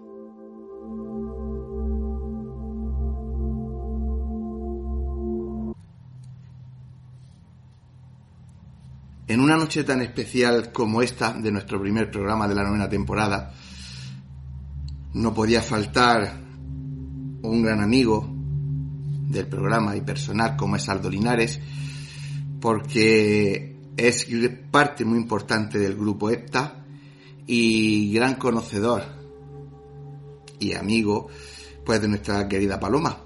Aldo, muy buenas noches. Hola, buenas noches Antonio, ¿qué tal? ¿Cómo estamos? ¿Bien? Pues bien, allí estamos empezando esta novena temporada del programa y no podíamos empezar sin hacer un pequeño homenaje a nuestra querida Paloma que, como bien sabes tú y todos nuestros oyentes, desapareció el pasado 15 de julio. Y yo digo, tengo que hablar con Aldo porque yo he tenido la suerte de veros trabajar juntos, de interactuar juntos. Y sé que, aunque todo el grupo esta sois una familia, el ser los dos mediums, eh, yo creo que os relacionaba mucho más, ¿no? Sí, sí, sí, había, teníamos una especie de complicidad de, en relación a, a ese estado que atravesamos los dos, ¿no? esa, esa forma de percepción que tenemos. Y en, ese, en esa complicidad eh, había mucho también de, yo creo que de, de comprensión, de, de compañía y al mismo tiempo de, de sorpresa, de deslumbramiento, pero también de humor. Yo creo que era una mezcla de todo eso, sí. Sí, porque hay que decir que, que bueno, Paloma es de las más antiguas en el grupo EPTA, pero Aldo llegó bastante después. ¿Y cómo fue para, cómo fue para ti eh, el llegar a un grupo con tanto prestigio a nivel nacional y teniendo pues un tótem de, de, la mediunidad como es Paloma Navarrete eh, como compañera? Pues mira, yo llegué al grupo porque, digamos, mi curiosidad eh, por estos temas y mi, y mi aprecio, mi admiración por el grupo era ya llevaba desde hace tiempo y tuve la suerte de ir a unas jornadas de radiestesia que daba José Luis Ramos, eh, el físico de por aquel entonces del grupo, eh, pues las hacía en, una, en un lugar y en ese lugar cuando fui, eh, además de, de caerle bien a José Luis y que me regalase algunas revistas que son como incunables y que yo estaba encantado. Además de eso, eh, pude conocer a Piedi y a Sol, pero no estaba Paloma. Y, fue curioso porque, claro, eh, hablar con ellas era como muy divertido, pero tiempo después volvimos a coincidir con Sol y tiempo, tiempo después me invitó a, a una reunión en la cual querían hablar conmigo y pues para charlar y me dijeron para tomar algo y tal. Y fui y era en casa de Paloma y allí conocí a Paloma. Recuerdo que eh, ella estaba como muy, me miraba con, con esa mirada tan especial que tenía, eh, me observaba y, y, recuerdo que me dijo algo así como, a, a, ti también te pasa, ¿no? Y se reía. Y, y claro, yo me quedaba como impactado, ¿no? Y, y ese día recuerdo que después de estar pues merendando en casa de, de Paloma y estar hablando con ellas, me propusieron ser parte del grupo. Y claro, para mí fue, fue deslumbrante. Y yo creo que, recuerdo, nunca olvidaré la, la expresión de las tres mirándome como diciendo, como que yo les caía bien, ¿sabes? Pero uh -huh. claro, yo estaba completamente admirado porque para mí eran y son personas a las que admiro muchísimo y quiero mucho. Entonces, para mí fue un honor y fue así como conocí a Paloma. Sí, fíjate, la paloma yo siempre digo, ¿no? Tú sabes que tenía esa voz ronca y que a veces eh, parecía como si estuviera enfadada, pero tenía un gran corazón y un gran sentido del humor. Yo siempre le llamaba jefa y me decía, a mí no me digas jefa, Digo, sí, porque vosotras sois las jefas del misterio, porque sois las más longevas de, eh, eh, que, que de este mundillo en femenino y para mí siempre seréis las jefas, ¿no? Yo con ella siempre me he reído mucho, pero yo desde la distancia he tenido la suerte, como ya hemos hablado, de, veros trabajar juntos. Eh, a ti, yo sé que con el tiempo no, pero en, al principio te intimidaba porque ella tiene una personalidad muy fuerte y ella cuando se pone a hablar con esos, como ella llama, muertitos, es muy de, de no, de, de corte y rasca, ¿no? Y tú eres más suave. Al principio te intimidaba mucho, te tenía que empujar ella o tú ibas solo.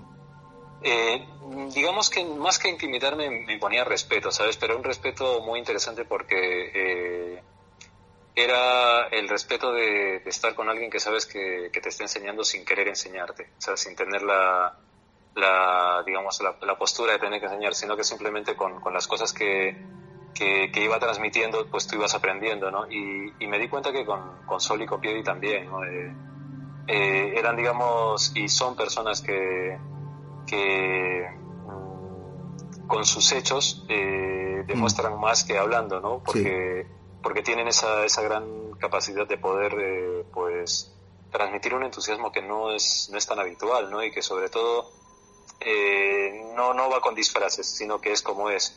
Entonces, al principio ya te digo, o sea, me, me ponía, eh, más que respeto, era una especie como de, de, de, admiración mezclada con, wow, o sea, estoy viviendo una cosa que es especial, ¿no? Y que es, uh -huh. que es única, entonces, y hasta el día de hoy te diría, Antonio, que con ellas, eh, con Sol y con Pied y con Paloma eh, en su viaje ahora, sigo teniendo esa, esa mezcla de, de respeto y deslumbramiento, pero al mismo tiempo de una cercanía tremenda, que también es verdad, desde el principio me la dieron, ¿sabes? Y, en ese sentido estoy completamente agradecido a ellas también. O sea, desde el principio fueron muy familiares conmigo, muchísimo. Sí, la verdad, ellas son muy familiares con, con todo el mundo, con todo el mundo que les cae bien, las cosas como son. que también tienen su punto, ¿no? Eh, yo claro. sé, claro, yo sé que tú vuelas de por libre siempre, desde siempre, pero en cuestión del grupo EPTA, eh, habéis vuelto desde que, bueno, no ha pasado tampoco tanto tiempo, pero el, el grupo se ha vuelto a juntar, habéis claro, vuelto claro, a ir a investigar, te tienes, sí, que, sí, sí, te tienes que sentir casi huérfano. Eh, mira, me siento, eh, te diría que más que, no, no es la palabra, lo que sí me siento es como de un modo u otro respaldado en cuanto a que ¿Mm? sé que cuanto he aprendido con, con Paloma, con Piedi y con Sol, eh, tiene, tiene un matiz que es muy especial, ¿sabes? Y, y, sobre todo porque de una forma u otra yo también gracias a, a lo que he aprendido con el grupo, a, a, a, toda esa interacción que hemos tenido, pues yo creo que también he ido creciendo como persona, ¿sabes? Pero, pero el grupo sigue, sí, seguimos, o sea, seguimos investigando. De hecho, esta semana hemos tenido una investigación eh, y está bastante nutrido, entonces, porque es que esto es una cosa que, empezando con el padre Pilón, pues uh -huh. él, digamos que dejó las bases para que el grupo siguiese adelante, ¿no? Y, y que todas las piezas que, que, somos parte del grupo pues sigamos sirviendo de, de motor para que el, el, el, justamente la maquinaria siga andando, ¿no? Y, y, creo que pues ahora seguramente no me extrañaría que Paloma se haya encontrado con Pilón y con los demás y estén ahí hablando de tantas cosas que, que los que nos hemos quedado aquí desconocemos, pero, pero vamos que sí, el grupo sigue, sigue para adelante, para adelante.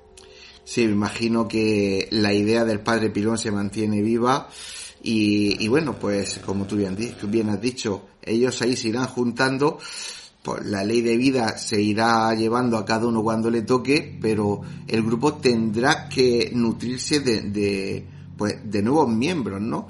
Y, aunque es muy pronto todavía y que nadie piense que, que no se echa en falta a Paloma, pero como habéis dicho, hay que seguir.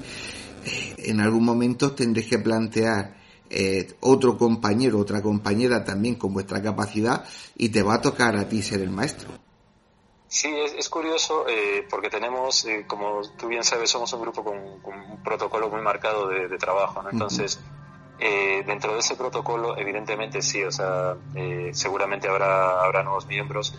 Somos muy, intentamos ser muy cautos y muy respetuosos con lo que supone el ser el, parte del grupo, ¿no? Porque, como tú sabes, en este mundillo a veces hay gente que tiene muy buena intención, pero que, que vive situaciones un poco raras y nosotros intentamos tener los pies en la tierra con, con todo esto, más que nada porque eh, el, el, grupo eh, tiene ya, digamos, el, el peso de, del tiempo en el mejor sentido de la palabra y ese peso del tiempo eh, implica pues hacer las cosas bien, ¿no? Entonces, cuando llegue su momento, pues a mí me tocará probablemente ser un poquito quien introduzca a otra persona en esto y tal, pero vamos, eh, no me cabe duda que, con mis compañeras, eh, que para mí Sol y Piedi en este momento, por ejemplo, que Paloma pues ahora ha partido y está haciendo sus cositas por ahí, siguen siendo el faro total, total, total.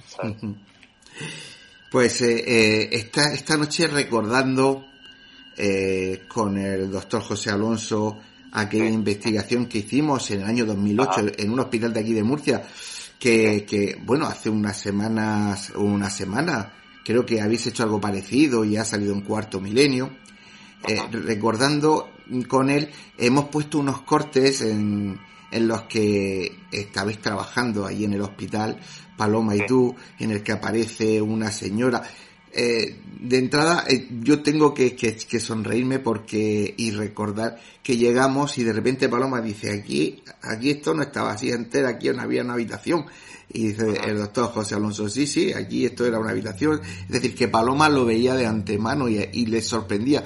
A mí me hacía, me, me hacía gracia porque digo, bueno, a toda esta gente que es tan poco creyente en las capacidades estas, de repente eh, se les caen los palos del sombrajo, ¿no?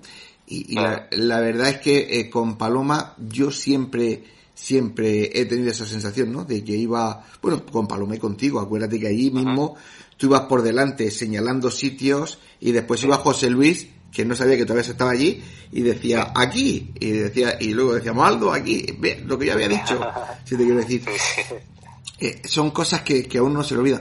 ¿Tú qué, qué recuerdo tienes, así rápidamente, de, de, de, aquello que hicimos en aquel hospital? Porque después subiste a una planta también sí, y estuviste sí. haciendo cosas por ahí. ¿Qué recuerdo tienes de aquella investigación?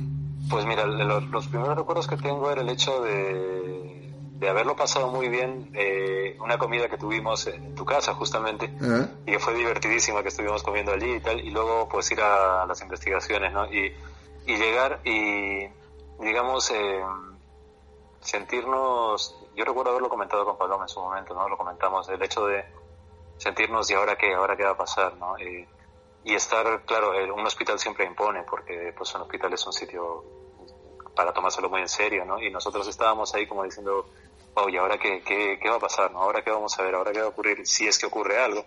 Y la verdad es que cuando empezaron a, cuando empezamos a percibir todas las cosas que, que estábamos percibiendo, nos llamó mucho la atención el hecho de, de ver que tanto la, las caras de, pues del doctor Alonso, eh, vuestras caras eran al, al, mismo tiempo de curiosidad como la nuestra, pero, pero como compartiendo esa emoción de, de que aquí hay algo, ¿no? De que, de que estaba habiendo algo curioso y peculiar. Mm. Recuerdo eh, estar por ese pasillo en el cual había una, una especie como de despacho, pero que mmm, sentíamos que había más, algo más ahí en el que el despacho había sido más grande, ¿no? Y sí. de hablar de, de una mujer. Y, mm. y, fue muy divertido porque Paloma y yo nos mirábamos con cara de, pues es lo que hay, ¿no? Pero también recuerdo mucho eh, cuando subí a la, una planta que, que luego pues eh, se me dijo que era de oncología eh, y a bajar y Paloma mirarme con cara de, de decirme, porque Paloma no subió en ese momento, mirarme con cara de decirme, bueno, ¿y qué, no? Eh, pero con esa cara de, yo sé que tú has visto algo, ¿no? Porque teníamos, cuando nos mirábamos, sabíamos muy bien cuándo habíamos visto algo cuándo no. Porque, sí. digamos que reconocíamos esos pequeños, esas, esos pequeños gestos y esas pequeñas muecas que delatan que, que estás viendo algo, ¿sabes? Uh -huh. Pero vamos, el recuerdo que tengo de la experiencia fue, fue divertido, fue muy divertido porque además eh, eh, vosotros soportasteis muy bien con nosotros, eh, fuisteis muy buenos anfitriones y, y vamos, eh, fue divertidísimo, vamos, divertidísimo. Hombre, la verdad que nos portamos, yo creo que a la altura que vosotros os merecéis, quizás os merecierais más, pero hasta donde nosotros pudimos e intentamos hacerlo bien. A mí no, lo que de verdad Aldo me llamó mucho la atención es eh, la capacidad que tenéis ya no solo de aguante, ¿no? sino de, de creencia en vosotros mismos porque, ojo, que nuestros oyentes sepan que todo fue terminar la, lo que fue estar hablando con esa señora en ese cuartillo todos juntos que no cogíamos, Paloma y tú, y Paloma consigue cruzarla al otro lado, que automáticamente se os puso una pata y se os metió eh, en una máquina de esta de escanear el cerebro y, y se hicieron pruebas a los dos. Y los dos sin poner el más mínimo reparo sin ningún tipo de problema todo lo contrario.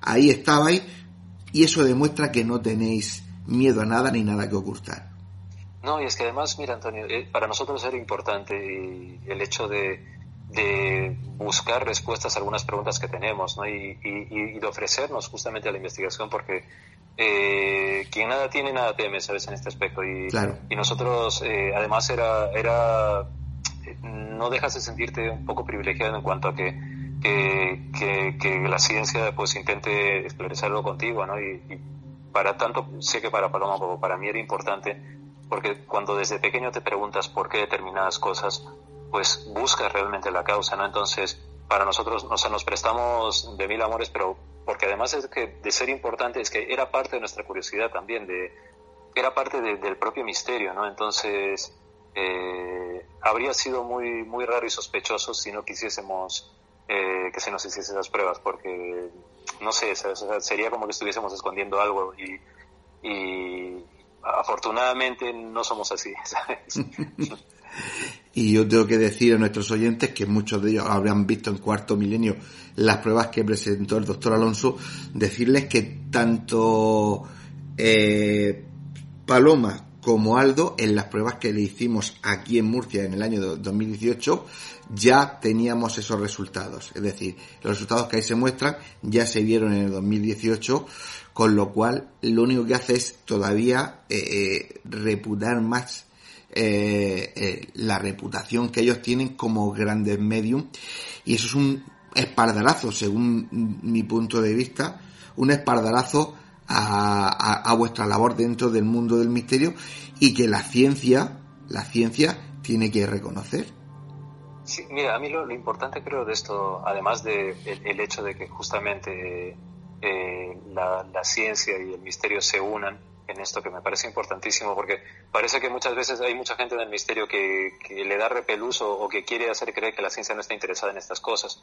Y sí está interesada en muchos aspectos ¿no? lo que pasa es que hay de todo como en el misterio hay de todo también. Pero pero para nosotros eh, creo que lo bonito y lo importante de esto es que esto puede servir de precedente para que justamente muchas de estas cosas pues se puedan ver de otra manera o sobre todo para que eh, mucha gente que, que, vive estas circunstancias eh, pero las, las que lo viven de verdad, o sea, no, mm. no, no, no, los que quieren vivirlo porque sí, eh, pues se den cuenta que es importante eh, el estudio en todas sus ramas, no, no solamente el, el, misterio estudiado por el misterio, sino el misterio estudiado pues por la, por la ciencia, estudiado por el arte, estudiado por la antropología, estudiado por la sociología, por todo, porque a fin de cuentas somos seres humanos, ¿no? Y como seres humanos pues somos el cúmulo de todo eso. Claro. Y, y muy importante, muy importante, que la ciencia respalda vuestras capacidades. La ciencia ya reconoce con imágenes, como se pudo ver, con imágenes, eh, que vosotros de lo que habláis es algo de lo que estáis viendo. Y eso es eh, muy importante. Te había, te había dicho algo que iban a ser cinco minutos, nos hemos ido ya muy por encima. Pues claro, cuando nos ponemos a hablar de esto necesitamos tres días. Que solo era llamarte para pues para que tuvieras tú también un momentito en este pequeño homenaje para recordar a nuestra querida Paloma y querido amigo, solo desearte lo mejor y que espero que nos veamos muy, muy, muy pronto.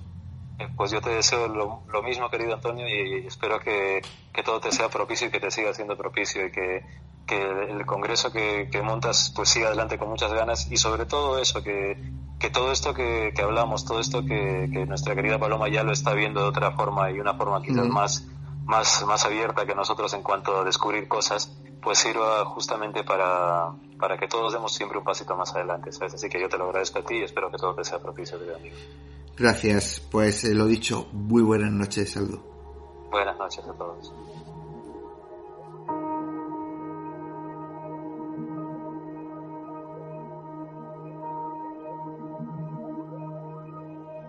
Pues eh, ahí queda lo que nos decía nuestro querido amigo Aldo Linares.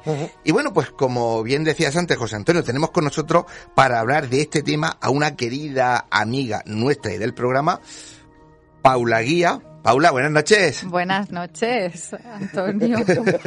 Es un placer estar aquí otra vez. Por favor. En mi casa, en mi segunda casa. Tú di que sí, tú di que sí, que así Claro. quedamos todos bien.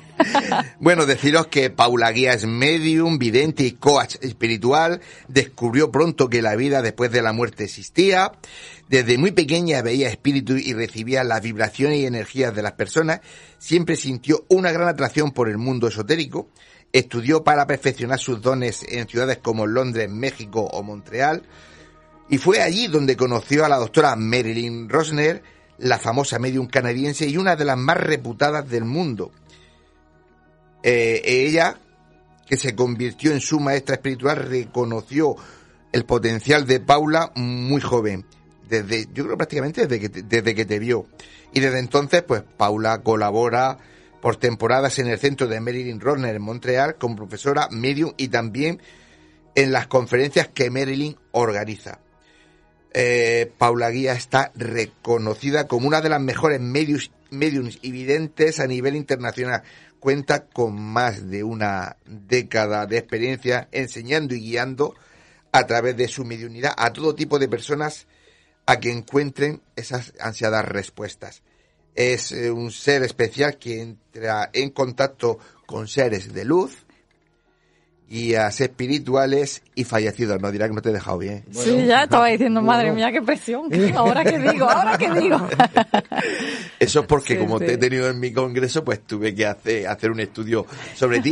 Bueno, creo que más o menos te has unido al grupo y sabes cómo, cómo va esta noche. Es decir, la idea de, de- del programa de esta noche, además de hacerle un pequeño homenaje a Paloma Navarrete, es, eh, nos hacemos una pregunta, ¿no? ¿Existe la mediunidad? Y también que queríamos que hablara la ciencia. Por un lado, ha estado aquí José, eh, José Alonso, nuestro querido amigo, y hemos estado hablando en la primera hora del programa y en lo que unos escanes y unas pruebas que se le hizo tanto a Aldo como a Paloma. Y ahora en la segunda hora queríamos tener una medio y por suerte la más conocida, la más famosa de aquí de Murcia eres tú y bueno, te lo dije como siempre, estás prestevelos para estar con nosotros. Puntualízanos, eh, tú también eres de los que crees que hay que involucrar la ciencia con nosotros, nosotros me refiero a la gente que nos mueve en el mundo paranormal, o crees que deben de ir por vías separadas? No, yo creo que deben de unirse. Deben de unirse, por supuesto. Sí, sí. No, Cuidado, cuidado con lo de que dices que te llevamos y te hacemos un estudio, ¿eh? ¿Verdad, José? Pues- por supuesto. Pues me encantaría, me encantaría, ¿eh? Me Pues, eh, encantaría. le pillamos la palabra. Por Si es gratis. Si es gratis, sí, vamos. Por supuesto. Qué bueno, qué bueno. Pues, eh, la apuntamos y ya y, y- y vamos a hacerle también lo que le hicimos a ellos. A mí me gusta la gente así, José. Por supuesto, ahí es, es un prototipo de gente que, aunque no es muy común, como en el caso de Paula, desde el punto de vista de la ciencia es muy interesante y, como hemos dicho al principio del programa, son gente mm, que facilita el estudio científico, que está abierto, y eso es, ya es un primer síntoma, un síntoma bastante bueno y bastante mm, interesante y a la, a la par, a la par que, que, que, que- que, digamos, de alguna manera que ayuda muchísimo a la ciencia que gente pues como Paula que no tenga ningún tipo de reparo y como Paloma o como Aldo a someterse a todo tipo de pruebas pues para investigar y para ver qué es lo que tienen realmente en su cerebro, en su mente y, y a seguir avanzando. Claro, y eso, eso la engrandece. Eh, Paula, hace unos meses que no sé nada de ti. ¿Cómo vas? ¿Cómo, ¿Por dónde andas? Sé que te mueves más que, que, que parece el rabo de una lagartija. Sí, No paras. Bueno, antes de responder a eso, me di- quiero decir que cuando estabas hablando, eh, es que me parece súper, eh, eh, me parece mm, súper emocionante. O sea, quiero todo tipo, que me encanta eso de las pruebas, de ver, yo qué sé, qué parte del cerebro se ilumina o yo qué sé, qué está pasando cuando, porque algo tiene que pasar. O sea, estoy segura de que eso se, se prueba. Se- Hay gente que sí y gente que no. En este caso, tanto a Paloma como a Aldo, el doctor José Alonso ha demostrado con pruebas de que efectivamente Claro. su cerebro reacciona Sí, sí. cuando ellos Como si están... estuvieran visualizando un- Sí, una sí. escena, una sí. escena totalmente. Estoy Así convencida que... el mío también lo... Sí, sí, sí. bueno, me encantaría, vamos. Pues eh, Me no, no, encantaría. lo haremos, lo haremos. Y bueno, pues cuéntanos, Pues mira, estoy, he estado preparando un montón de cosas para... publicítate. Vale, vale, espera que saque la agenda. El 21 de... Buah, es que es... Pues no, he estado preparando, próximamente voy a estar en, en, en Granada, en Almería, en un pueblecito muy pequeñito, Cuy- Cuyera o Cuya o algo así se llama. No sé si, que tiene unas cuevas.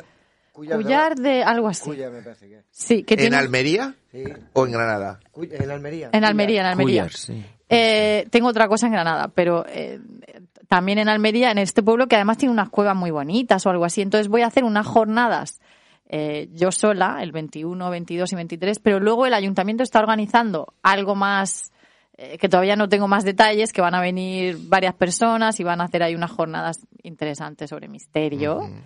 Eh, en noviembre voy a estar en el Magic con Marilyn y con Mikel también y bueno, y otros muchos ponentes. Y bueno, es que también tengo otra vida de otra vida de, de teatro Sí, sí, sí. que no tiene nada que ver con esto, No, pues pero es que no paráis. eh. Intenté también que viniera Río que me dice, no, si estoy en Sudáfrica con Merlin, Sí. aquí. Sí. Sí, sí, sí, dice, y de aquí me voy a Canadá y no sé si cuándo vuelvo a España. Digo, si es que no paráis. Sí, estuve yo en Canadá también con Marilyn un tiempo Lo sé. y después cuando yo regresé se fue eh, mm, Ryoko y se han ido a, África por la misión que Sí, tiene sí, la misión, sí. Sí, de ayudar con lo, con lo que saca para los niños y bueno, y sitios de gente con ciertas necesidades específicas y bueno. Bueno, lo hemos hablado más de una vez. Sí. ¿Cómo es eh, la vida de una persona que está, digamos, casi en contacto directo y continuamente con, con ese más allá o ese más acá, arriba abajo, porque no sé de dónde viene? ¿Cómo se lleva eso? Pues yo lo llevo maravillosamente bien. Es, es decir, si no tuviera eso, mm, creo que sería una pesadilla. Sí, porque tú ves, eh, Ya. la gente ve entre fantasmas y dice, bueno, es que esta- a esta mujer, el marido hay que ponerle un monumento, porque no lo deja dormir nunca, a Sí, medianoche se levanta, se va, viene, Sí, no deja sí. vivir, ¿no? Eh, es un poquito así, es Eh, un. Mm. poquito así, no te voy a... A ver, Cuéntanos, cuéntanos. Es un poquito así porque sí, sí es cierto. Mira, hace la semana pasada me desperté y, mm, o sea, había dormido fatal porque no me dejaron dormir. O sea, no me dejaron dormir realmente. Porque, y esa es otra cosa que me encantaría. Yo en Canadá he, he colaborado con la policía, ¿sabes? Y aquí pues no he tenido la suerte de hacerlo porque es que me encantan todas esas cosas, ¿no? Y entonces a veces por la noche te visitan espíritus que ni siquiera tú sabes, no has conocido a la persona. ¿Has ayudado no- alguna vez a encontrar a alguien? Sí, he ayudado. ¿Aquí sí. o, fuera? en fuera, fuera. En México también, ¿eh? En México Ajá. también he colaborado. Cuéntanos algo. Bueno, mm, he, he colaborado en casos de personas desaparecidas. Desaparecidas que, por ejemplo, hace años o hace poco tiempo que no saben dónde están, ¿no? Entonces los familiares, eh, cuando llegan a un nivel de desesperación, pues, grande, eh, y cuando pasan cosas así, te abres a otros mundos, te abres a otras cosas que antes ni siquiera lo habrías pensado, a lo mejor, ¿no? Entonces recurren a mí y en México, por ejemplo, eh, junto con la policía, eh, yo les guié mm, a dónde estaba, mm, desgraciadamente, el, el cuerpo de, de esta persona, porque Pero tú sabías que estaba muerta ya. Yo sabía que estaba muerta, sí. Pero primero cuando, cuando su hermano, que es el que me contactó, el hermano de este señor que desapareció, eh, que fue una cosa muy extraña, porque eh, se fue, tu- tuvo, había una pelea, es que fue un asesinato, que se complica, se complica y se va Sí, sí. complicando. Eh, era un pueblecito pequeño de México y había una disputa de hace años de estas que ocurren entre familias, ¿no? Entonces el vecino eh, con el con este señor, pues una noche salió, parece que se oyeron gritos, es- este hombre desapareció y nunca más se supo. Eh, mm, noticias, eh, publicidad, distribución, para intentar buscarlo, nada. Entonces eh, me llamaron para tener una sesión, una sesión conmigo. Entonces, claro, mm, tienes que decirle que esa, porque claro, tienes que decir que ya no está en este en este mundo, que está que no está, que tengo que ser tengo que ser sincera, entonces incluso con animales me ha pasado, pero bueno, es que me, Sí, sí, sí. me acuerdo de cosas porque a veces eh, hace poco tuve una clienta que quería simplemente saber dónde estaba su gato y si estaba vivo, le dije, "Sí, está vivo, volverá." En este caso tuve que decirle que su hermano no estaba vivo. Entonces me dijo, es que la policía lo ha buscado por aquí, lo ha buscado por acá, lo ha buscado por todos estos sitios. Digo, yo veo agua, veo agua, veo, ve- veo una, una, esta- estaba, Pendiente. sí, veo una pendiente, veo, entonces mm, renovaron la, la búsqueda, tardó un tiempo, ¿eh? no se encontró rápidamente, pero sí que el cuerpo estaba en la zona donde yo le- les había dicho, pero claro, como es tan grande, como era tan grande, pues estaba en el río por ahí. Eh, lo que no se ha solucionado es la parte del asesinato, pero yo sé que fue un asesinato. Pero claro, eso ya. mm, eh, Y a ti, te, a ti te vienen, como diría nuestra querida Paloma, los muertitos a decirte, me han asesinado, ve y di esto, o ¿te ha, te ha- te ha- te ha sucedido? Sí, sí me ha sucedido, sí. Sí me ha sucedido. ¿Y, y la gente cómo se lo toma cuando, porque tendrás que ir y, y ponerte delante de esa gente y decirle, oye, que este que se ha muerto Mm, sí. eh, me ha dicho que Ya, yo lidio, yo lidio de diferente forma. Ajá. Yo cuando un muertito, cuando un vivo, yo les llamo vivos. Cuando ellos vienen, por ejemplo, por la noche, cuando estoy durmiendo o cuando sea, me vienen y me buscan, yo les pido que dirijan a esa persona a verme, a venir a verme a mí. ¿Entiendes? A la o sea, me dicen, ve, ve, sí, ve, me dicen, ve, dile a mi hija que estoy muerto, que me he muerto, dile a mi hija que me han asesinado. Y digo, tú tienes que dirigir a tu hija hacia mí. Que tu hija venga a mí. Y entonces yo se lo voy a decir. Yo no voy a buscar a la hija para decirle, me han y generalmente sucede. y generalmente sucede, eso es. O sea que yo lo hago, al- yo no lo hago como, como paloma, yo lo hago al revés. Yo No, y- dirijo a los vivos a que vengan a verme y entonces yo se lo digo.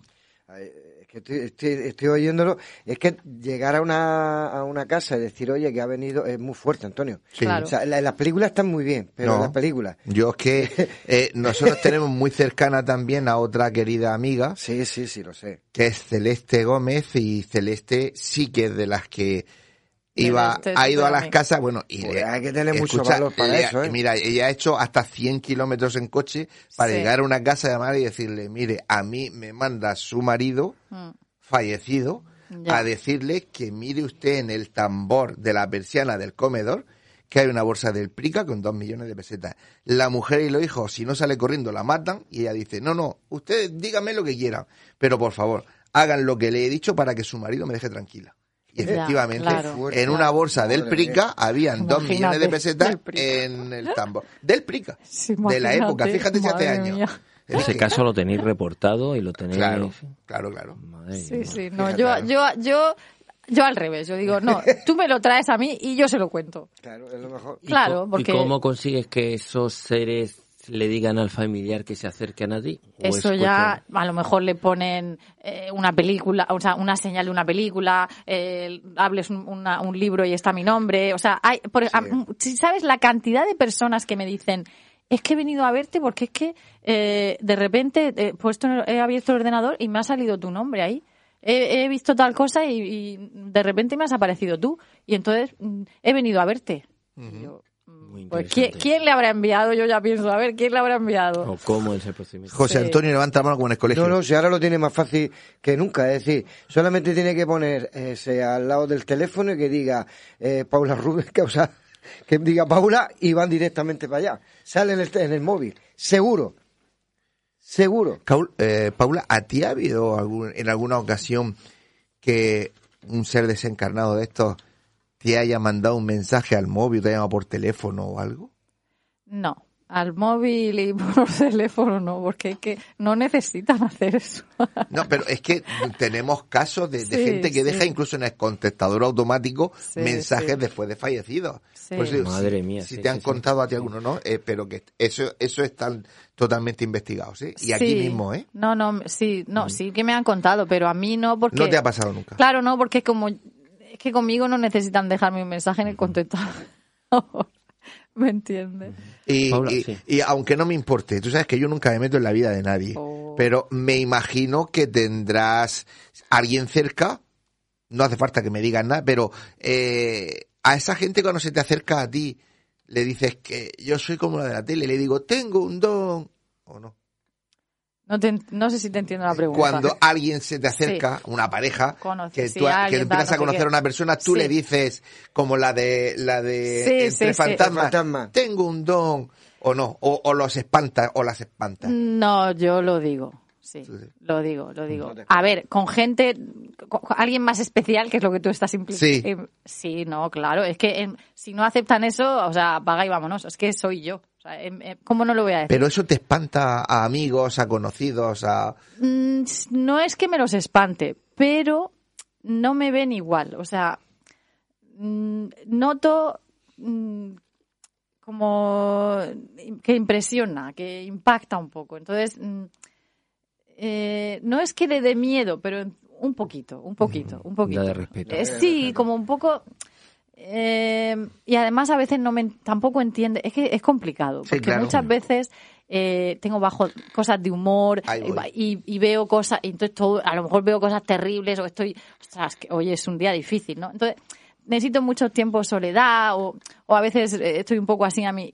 Y claro, no voy a estar contando todo el tiempo lo que veo, pero a veces estoy, pero no estoy, porque estoy más en lo que estoy viendo que en Mm, lo que está pasando aquí. Entonces estoy como rara, pero no, no soy rara. Sí, lo que, a lo que yo intento es poner en situación al que nos oye, porque claro, es muy, eh, queda muy bonito, ¿no? Decir, yo que sé, Marilyn Rosner, Paula Guía, Paloma Navarrete, Aldo Linares, por poner a gente con la que estamos hablando esta noche. Y dice, ¡ja! Tiene que ser fantástico.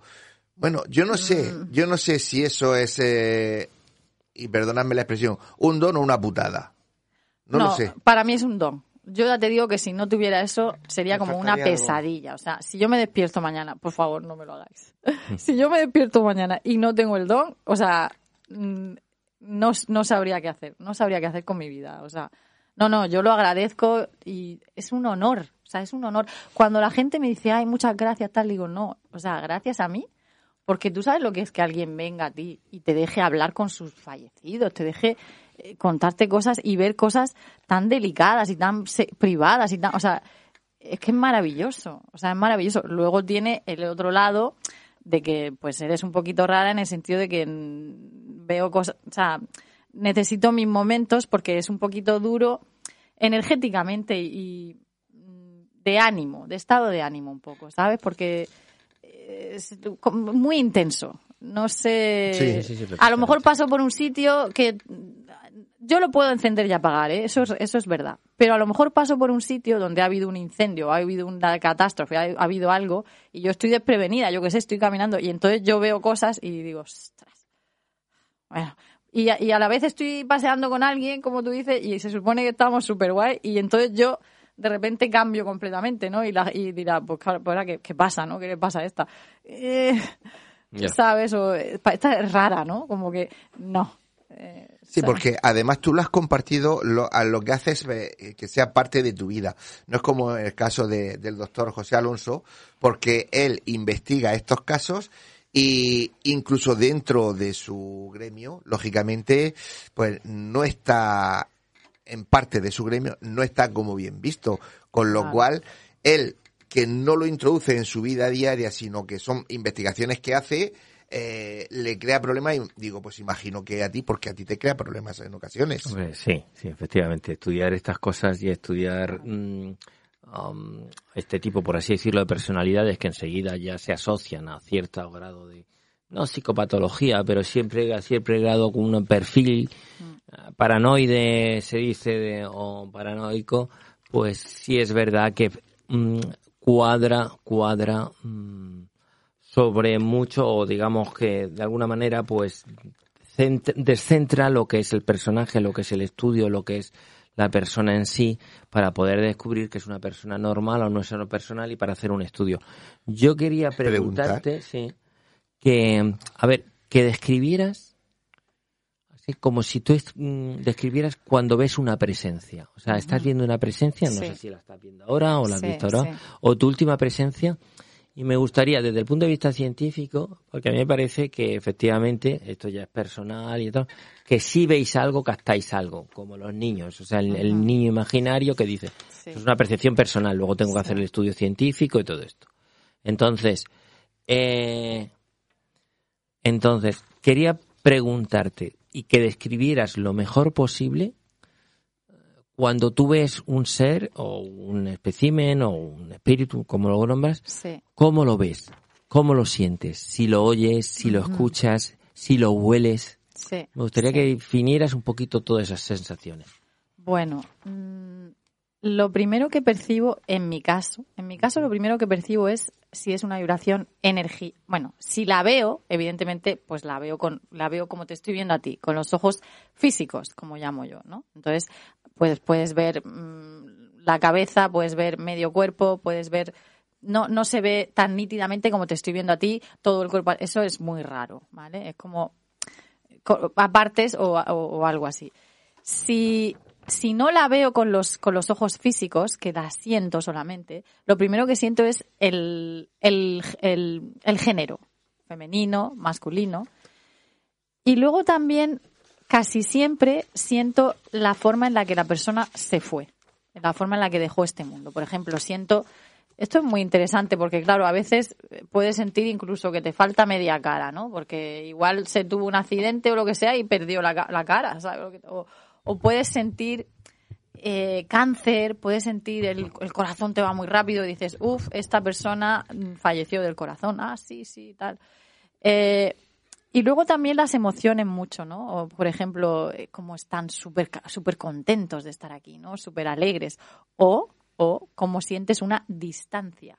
Puedes sentir físicamente como que este, espíritu está distanciado, ¿no? Entonces yo ya sé que esta persona tenía algún problema con el consultante, porque hay una distancia. Emocionalmente tú lo sientes eso. Es que se sienten cosas súper bonitas, porque sientes también como, wow, es un amor, eh, un amor incondicional que te tenía esta persona, ¿no? Eh, o sientes tristeza, ¿no? Cuando, o sientes arrepentimientos. O sea, de alguna manera sientes tanto el tema físico Sí, como el tema psicológico, Sí, emocional. ¿vale? exactamente, sí. Respecto al tema físico, también los hueles, los tocas o simplemente los ves. no, yo los veo Sí.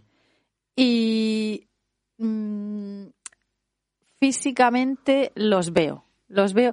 El olor no me, pa- no me suele pasar mucho a mí. Pero alguna vez quizá ha pasado. Sí, alguna vez ha pasado. Me pueden decir a mí que le diga al consultante, oye, mm, sabes que últimamente estás oliendo tal cosa. Ay, sí, es verdad. Pues que sepas que me dice que es tu abuela. Eso en nuestro algo se llama clariesencia. Sí, clarisencia. interesante. Sí.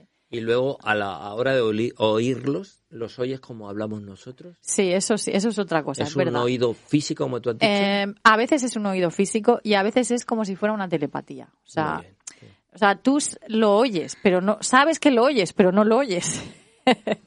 es que a quien no le ha pasado es No, no, muy, sí, sí. es muy difícil sí, no, no, explicar no, la telepatía. sí, sí. El ¿sabes? doctor Alonso haciendo un tercer grado. Sí, no, no, está claro que es mi misión, por lo tanto. Claro, No, claro. sí, sí, es sí. como tú sabes, viendo mucha coherencia. tú sí, lo sabes, sí. pero no lo, y, lo, y lo escuchas, pero no lo escuchas. Sí, no, no, no, lo oyes pero no lo escuchas Sí, a veces, sí. es una especie de procesamiento Sí. distinto. Eso en el cerebro está estudiado, sí. Sí, Eso en el cerebro está sí, estudiado. sí, entonces- Como lo has dicho, ver que con los ojos físicos es muy interesante. Sí, porque también a veces si cierro los ojos, yo a lo mejor muchas veces en los mensajes los tengo abiertos y luego los cierro y los abro y los cierro porque también veo imágenes, cuando cierro los ojos veo imágenes de, de, esta, de esa persona, veo lo que esa persona me transmite, ¿no?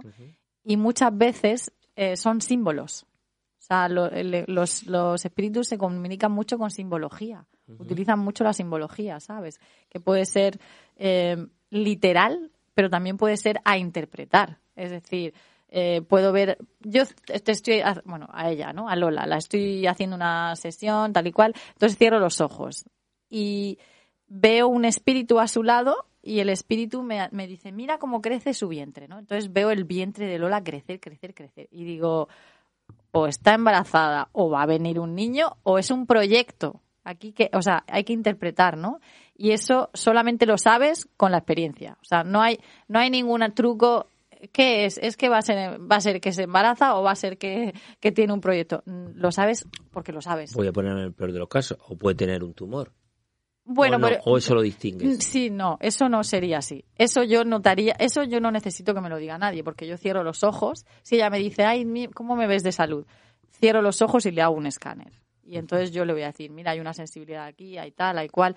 Y entonces si veo algo malo, bastante malo, Entonces, generalmente busco, antes de decirlo, de dónde viene, si viene de la madre, del padre, de, o de un bloqueo, de otras vidas, de una emoción, de dónde viene. Y claro, no se puede decir así, porque también hay que saber ser un buen medium. O sea, tienes que decir las cosas bien.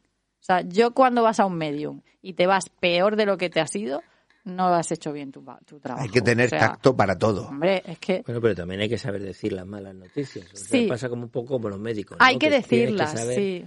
Claro, claro. Por ejemplo, im- imagínate que tú como médico eh, si alguien ves algo terrible, pues le dices, pero que puedes puede solucionarse de alguna forma, ¿no? Eh, mire, usted tiene esta enfermedad y se va a morir. Ale, hasta luego. No. Obviamente que no. Pero puede hacer tal cosa, vamos a ver esto. Ah, sí, ese- Entonces yo le es, puedo decir, eh, yo primero pregunto de dónde viene y antes de decirlo digo, ¿y qué puede hacer? Claro, porque no le voy a decir, bueno, pues mm, todo fatal, hija mía, hasta luego. Eh, Esto y esto está pasando, pero sabes que viene de aquí, si trabajas esto lo puedes solucionar, o después cuando venga esto que es un gran aprendizaje va a pasar siempre la verdad, pero no dejar a la persona destruida. No, ¿Ellos te mencionan alguna vez cosas del futuro o del pasado más bien? no, ellos me mencionan cosas del presente, del pasado, del futuro y de otras vidas, incluso de otros mundos. Incluso de otros mundos, porque yo he tenido, he tenido- camino. He tenido eh, mm, bebés, bebés que antes, bueno, ya adultos, pero esto, esto es lo que más me, lo que más me gusta es cuando hay embarazos o bebés que vienen y me dicen, yo no vengo de aquí, yo vengo de otro sitio. No, no, yo, ten- yo hablo con los estados. Me va a decir que estoy loca, madre mía. No, no, yo no, hablo con otra. totalmente sincera. que Yo hablo con es personas de otros sitios. O sea, eso ya Pero lo es digo que yo. cuando decimos otros mundos tampoco tiene que ser de otra galaxia. Puede ser un mundo paralelo al nuestro y Sí. que estén aquí mismo. Sí. Hombre, que podría coincidir con la Claro, teoría de los multiversos, claro, que también claro, sería, claro. eso es otro Claro, es campo. que- es Sí. otro A ver. Pero yo hablo de ET, de ITIS. De, de, de extraterrestre. ¿Cómo se- de Yo otros de- planetas y tú sí. estás hablando de un tema no- físico, que no estamos solos. seres- Sí. Sí, pero de no alguna estamos manera solos, estás diciendo José. otros universos dentro de este Sí, universo. No estás sí. hablando de la teoría multiverso, sino... No. Vale, perfecto. Sí, sí. No, no, o en este O sea, universo, porque que tú no puedas viajar a otra galaxia no quiere decir que ellos no puedan viajar. Por supuesto. Ah, Sí, vale. sí, sí. Pero está, en no está hablando eh, de otra, como tuviera otra dimensión o que tuvieran. Es que puede ser cualquier sí, sí. posibilidad. O sea que me ha pasado, presente, futuro, otras vidas, eh, un montón de cosas. Sí. Es fascinante. Sí, la Pues verdad es verdad que, es que sí. esto da para otro programa. Si queréis, otro día os invito a los dos Sí, sí. y hacemos Vale. una especie de, como dice José Antonio, debate tertulia en lo que hablamos de esos multiversos, Sí. cómo se pueden acceder a ellos, cómo científicamente podemos intentar verificar que efectivamente está viendo ese tipo de cosas. Pero yo si queréis, si queréis solo, ¿eh? Para despedir, me gustaría eh, terminar con una mini entrevista que dura unos cuatro minutitos que le hice a Paloma Navarrete hace unos años. Y que yo creo que, terminar el programa escuchando su voz, yo creo que es interesante y nosotros podremos seguir cuando queramos. Claro. Así que si os parece vamos a escuchar a Paloma. Eh, estamos con Paloma Navarrete, una de nuestras eh, conferenciantes del próximo Congreso Mazarrón Más Allá, tercer Congreso Mazarrón Más Allá 2017. Y bueno, hemos estado escuchando atentamente una charla, una conferencia que ha tenido a más de 400 personas anonadadas o nubiladas, escuchándola porque estaba hablando de El aprendiz de brujo, otras realidades y fronteras. Eh, Paloma, ¿cómo se consigue atraer la atención de tanta gente con algo que para algunos sigue siendo superchería? Pues mm, siendo auténtica, contando lo que yo he vivido y lo que yo he aprendido. Y además, los escépticos tienen derecho a la vida también. Entonces los escépticos a lo mejor son un poco menos escépticos y los que están metidos en este mundo, pues a lo mejor han abierto una ventanita y quieren seguir. A mí lo que me ha sorprendido es el cariño que a Paloma Rabarrete le tiene la gente. Me hubiera gustado que hubieran visto la cola, la fila de gente, centenares de personas esperándola pacientemente para conseguir una foto con ella, para conseguir una firma. Y eso dice mucho de una persona que lo único que hace es, como ella dice, ser auténtica, ¿no? Porque ella solo cuenta experiencias que ella misma vive. y la verdad es que eso a mí personalmente me llama mucho la atención. Paloma, ¿cuándo empezó, digamos, mm, Paloma Navarrete a tener conciencia de que había otros otros mundos, eh, otros mundos paralelos, otras dimensiones, y que ella era capaz de ponerse en contacto con ellos y verlos? Yo tengo conciencia de que existen esos mundos desde que soy muy pequeña, gracias a mi abuela, porque no todo el mundo tiene una abuela gallega y, y además un poco meiga, que me llenó la cabeza de hadas, gnomos, duendes, ondinas, todos esos seres que viven, que existen y que están en otros mundos. Para mí eran como compañeros de juegos. Y además, eh, desde pequeña tuve visitas de personas ya fallecidas que yo no había conocido, mi bisabuela, por ejemplo, pues que venía por las noches y se sentaba en el borde de mi cama y me arropaba y me cuidaba y me sonreía y por lo tanto yo le tenía mucho cariño, aunque no la hubiera visto aquí. Y yo sabía que, a ver, yo decía entonces, bueno, como está en el cielo, puede hacer lo que quiera y puede venir a verme.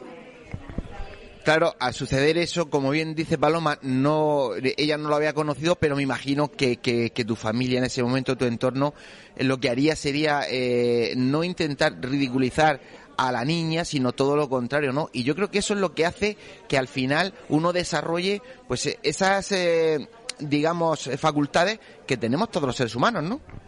En mi familia, solo la abuela me creía un poco. Los demás me llamaban Antoñita la Fantástica. No se creían nada, pero decían, bueno, cosas de palomas. Si es que tiene una imaginación, pues ya está. Pues eh, como pueden ver, le he dicho que era solo un minuto, un par de minutos así va a ser. Eh, solo querían que conocieran un poco nuestros oyentes de Nemesis Radio, eh, quién es Paloma Navarrete y lo que no se tienen que perder el próximo febrero.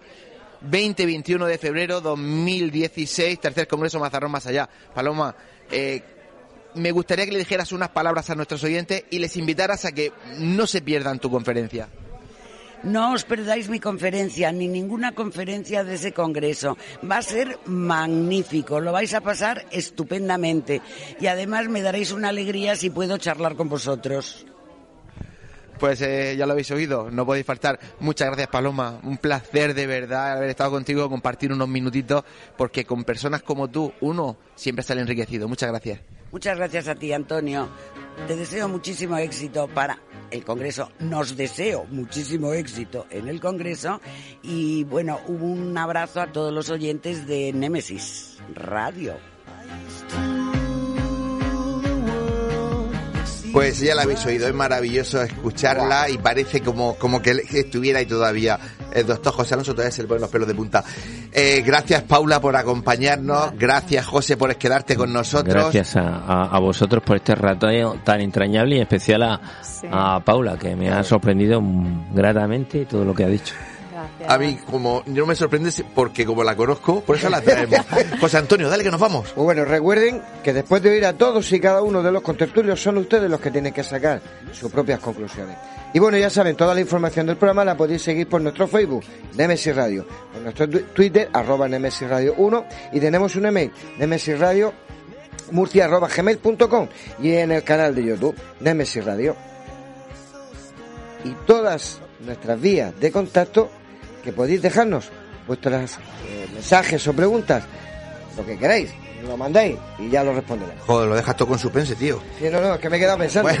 Fue típico del programa. Eh, Ya sabéis, Nemesis Radio todos los sábados a partir de las 21 horas.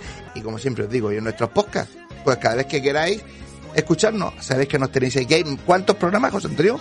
Eh, 120, 300 eso. Un puñado. 212 con lo de, 312 con lo de esta noche.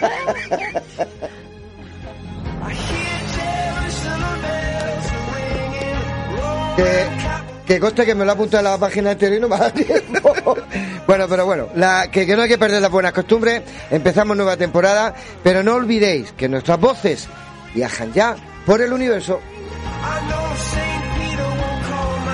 Pues queridos oyentes, os deseamos una feliz semana, os esperamos el próximo sábado aquí a las 21. No faltéis porque pasamos lista y además sabemos hasta de los países que entráis. ¿Cuántos países? ¿Desde cuántos países nos siguen? Me parece que eran ya 60, sí que he perdido la cuenta. En más de 60 países nos escuchan y para nosotros es un placer y un honor. Si os ha gustado el programa, pues ya sabéis, se lo decís a vuestros amigos. La mejor publicidad del mundo el boca a boca. Si no os ha gustado, pues vosotros nos, vosotros se lo decís a vuestros enemigos, nos los enviáis, que nosotros nos ocuparemos de ello. En este caso será José Antonio tú. Eh, no, Paco, que está por Bueno, ahí. Paco Torres, que está por ahí fuera, se va a ocupar de ello. Lo dicho, buenas noches. Adiós.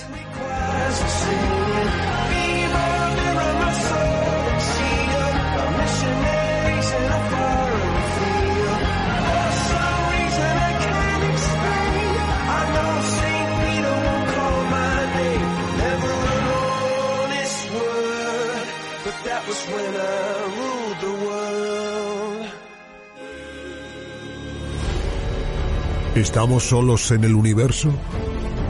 ¿Quiénes son los verdaderos artífices de las pirámides? ¿Hay vida extraterrestre? De ser así, ¿es posible que estén entre nosotros?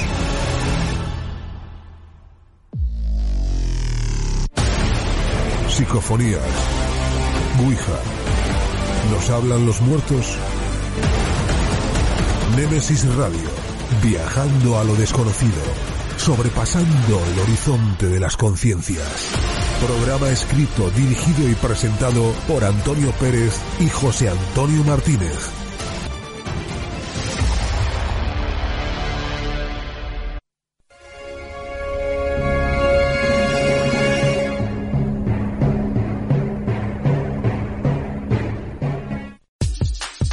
Escuchas Frecuencia Murcia Intereconomía, una radio para crecer. 98.4 FM, frecuenciamurcia.es. Fotos Orión. Hay momentos importantes en tu vida que no puedes dejar pasar. Inmortaliza tu evento en fotografía y vídeo con Fotos Orión. Porque las cosas especiales solo ocurren una vez. Fotos Orión. Profesionalidad y confianza. Calle La Gloria, número 32, frente a Antiguo Tornel, La Alberca, Murcia. Teléfono 868 94 30 13. Atraviesa por tu cuenta y riesgo la puerta cerrada que te lleva hacia un mundo oculto. ¿Quieres que investiguemos tu caso? Contacta con nosotros a través de nuestras vías de comunicación. Facebook, GOIS, Grupo Operativo de Investigación Sobrenatural. Canal de YouTube, GOIS Investigación. Deja tu visita y suscríbete. Para más información, escribe nuestro correo goisinvestigación.gmail.com ¿A qué esperas? Adéntrate.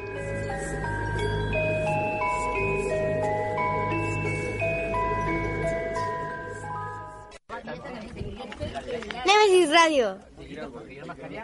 Nemesis Radio. Nemesis Radio. Nemesis Radio. Nemesis Radio.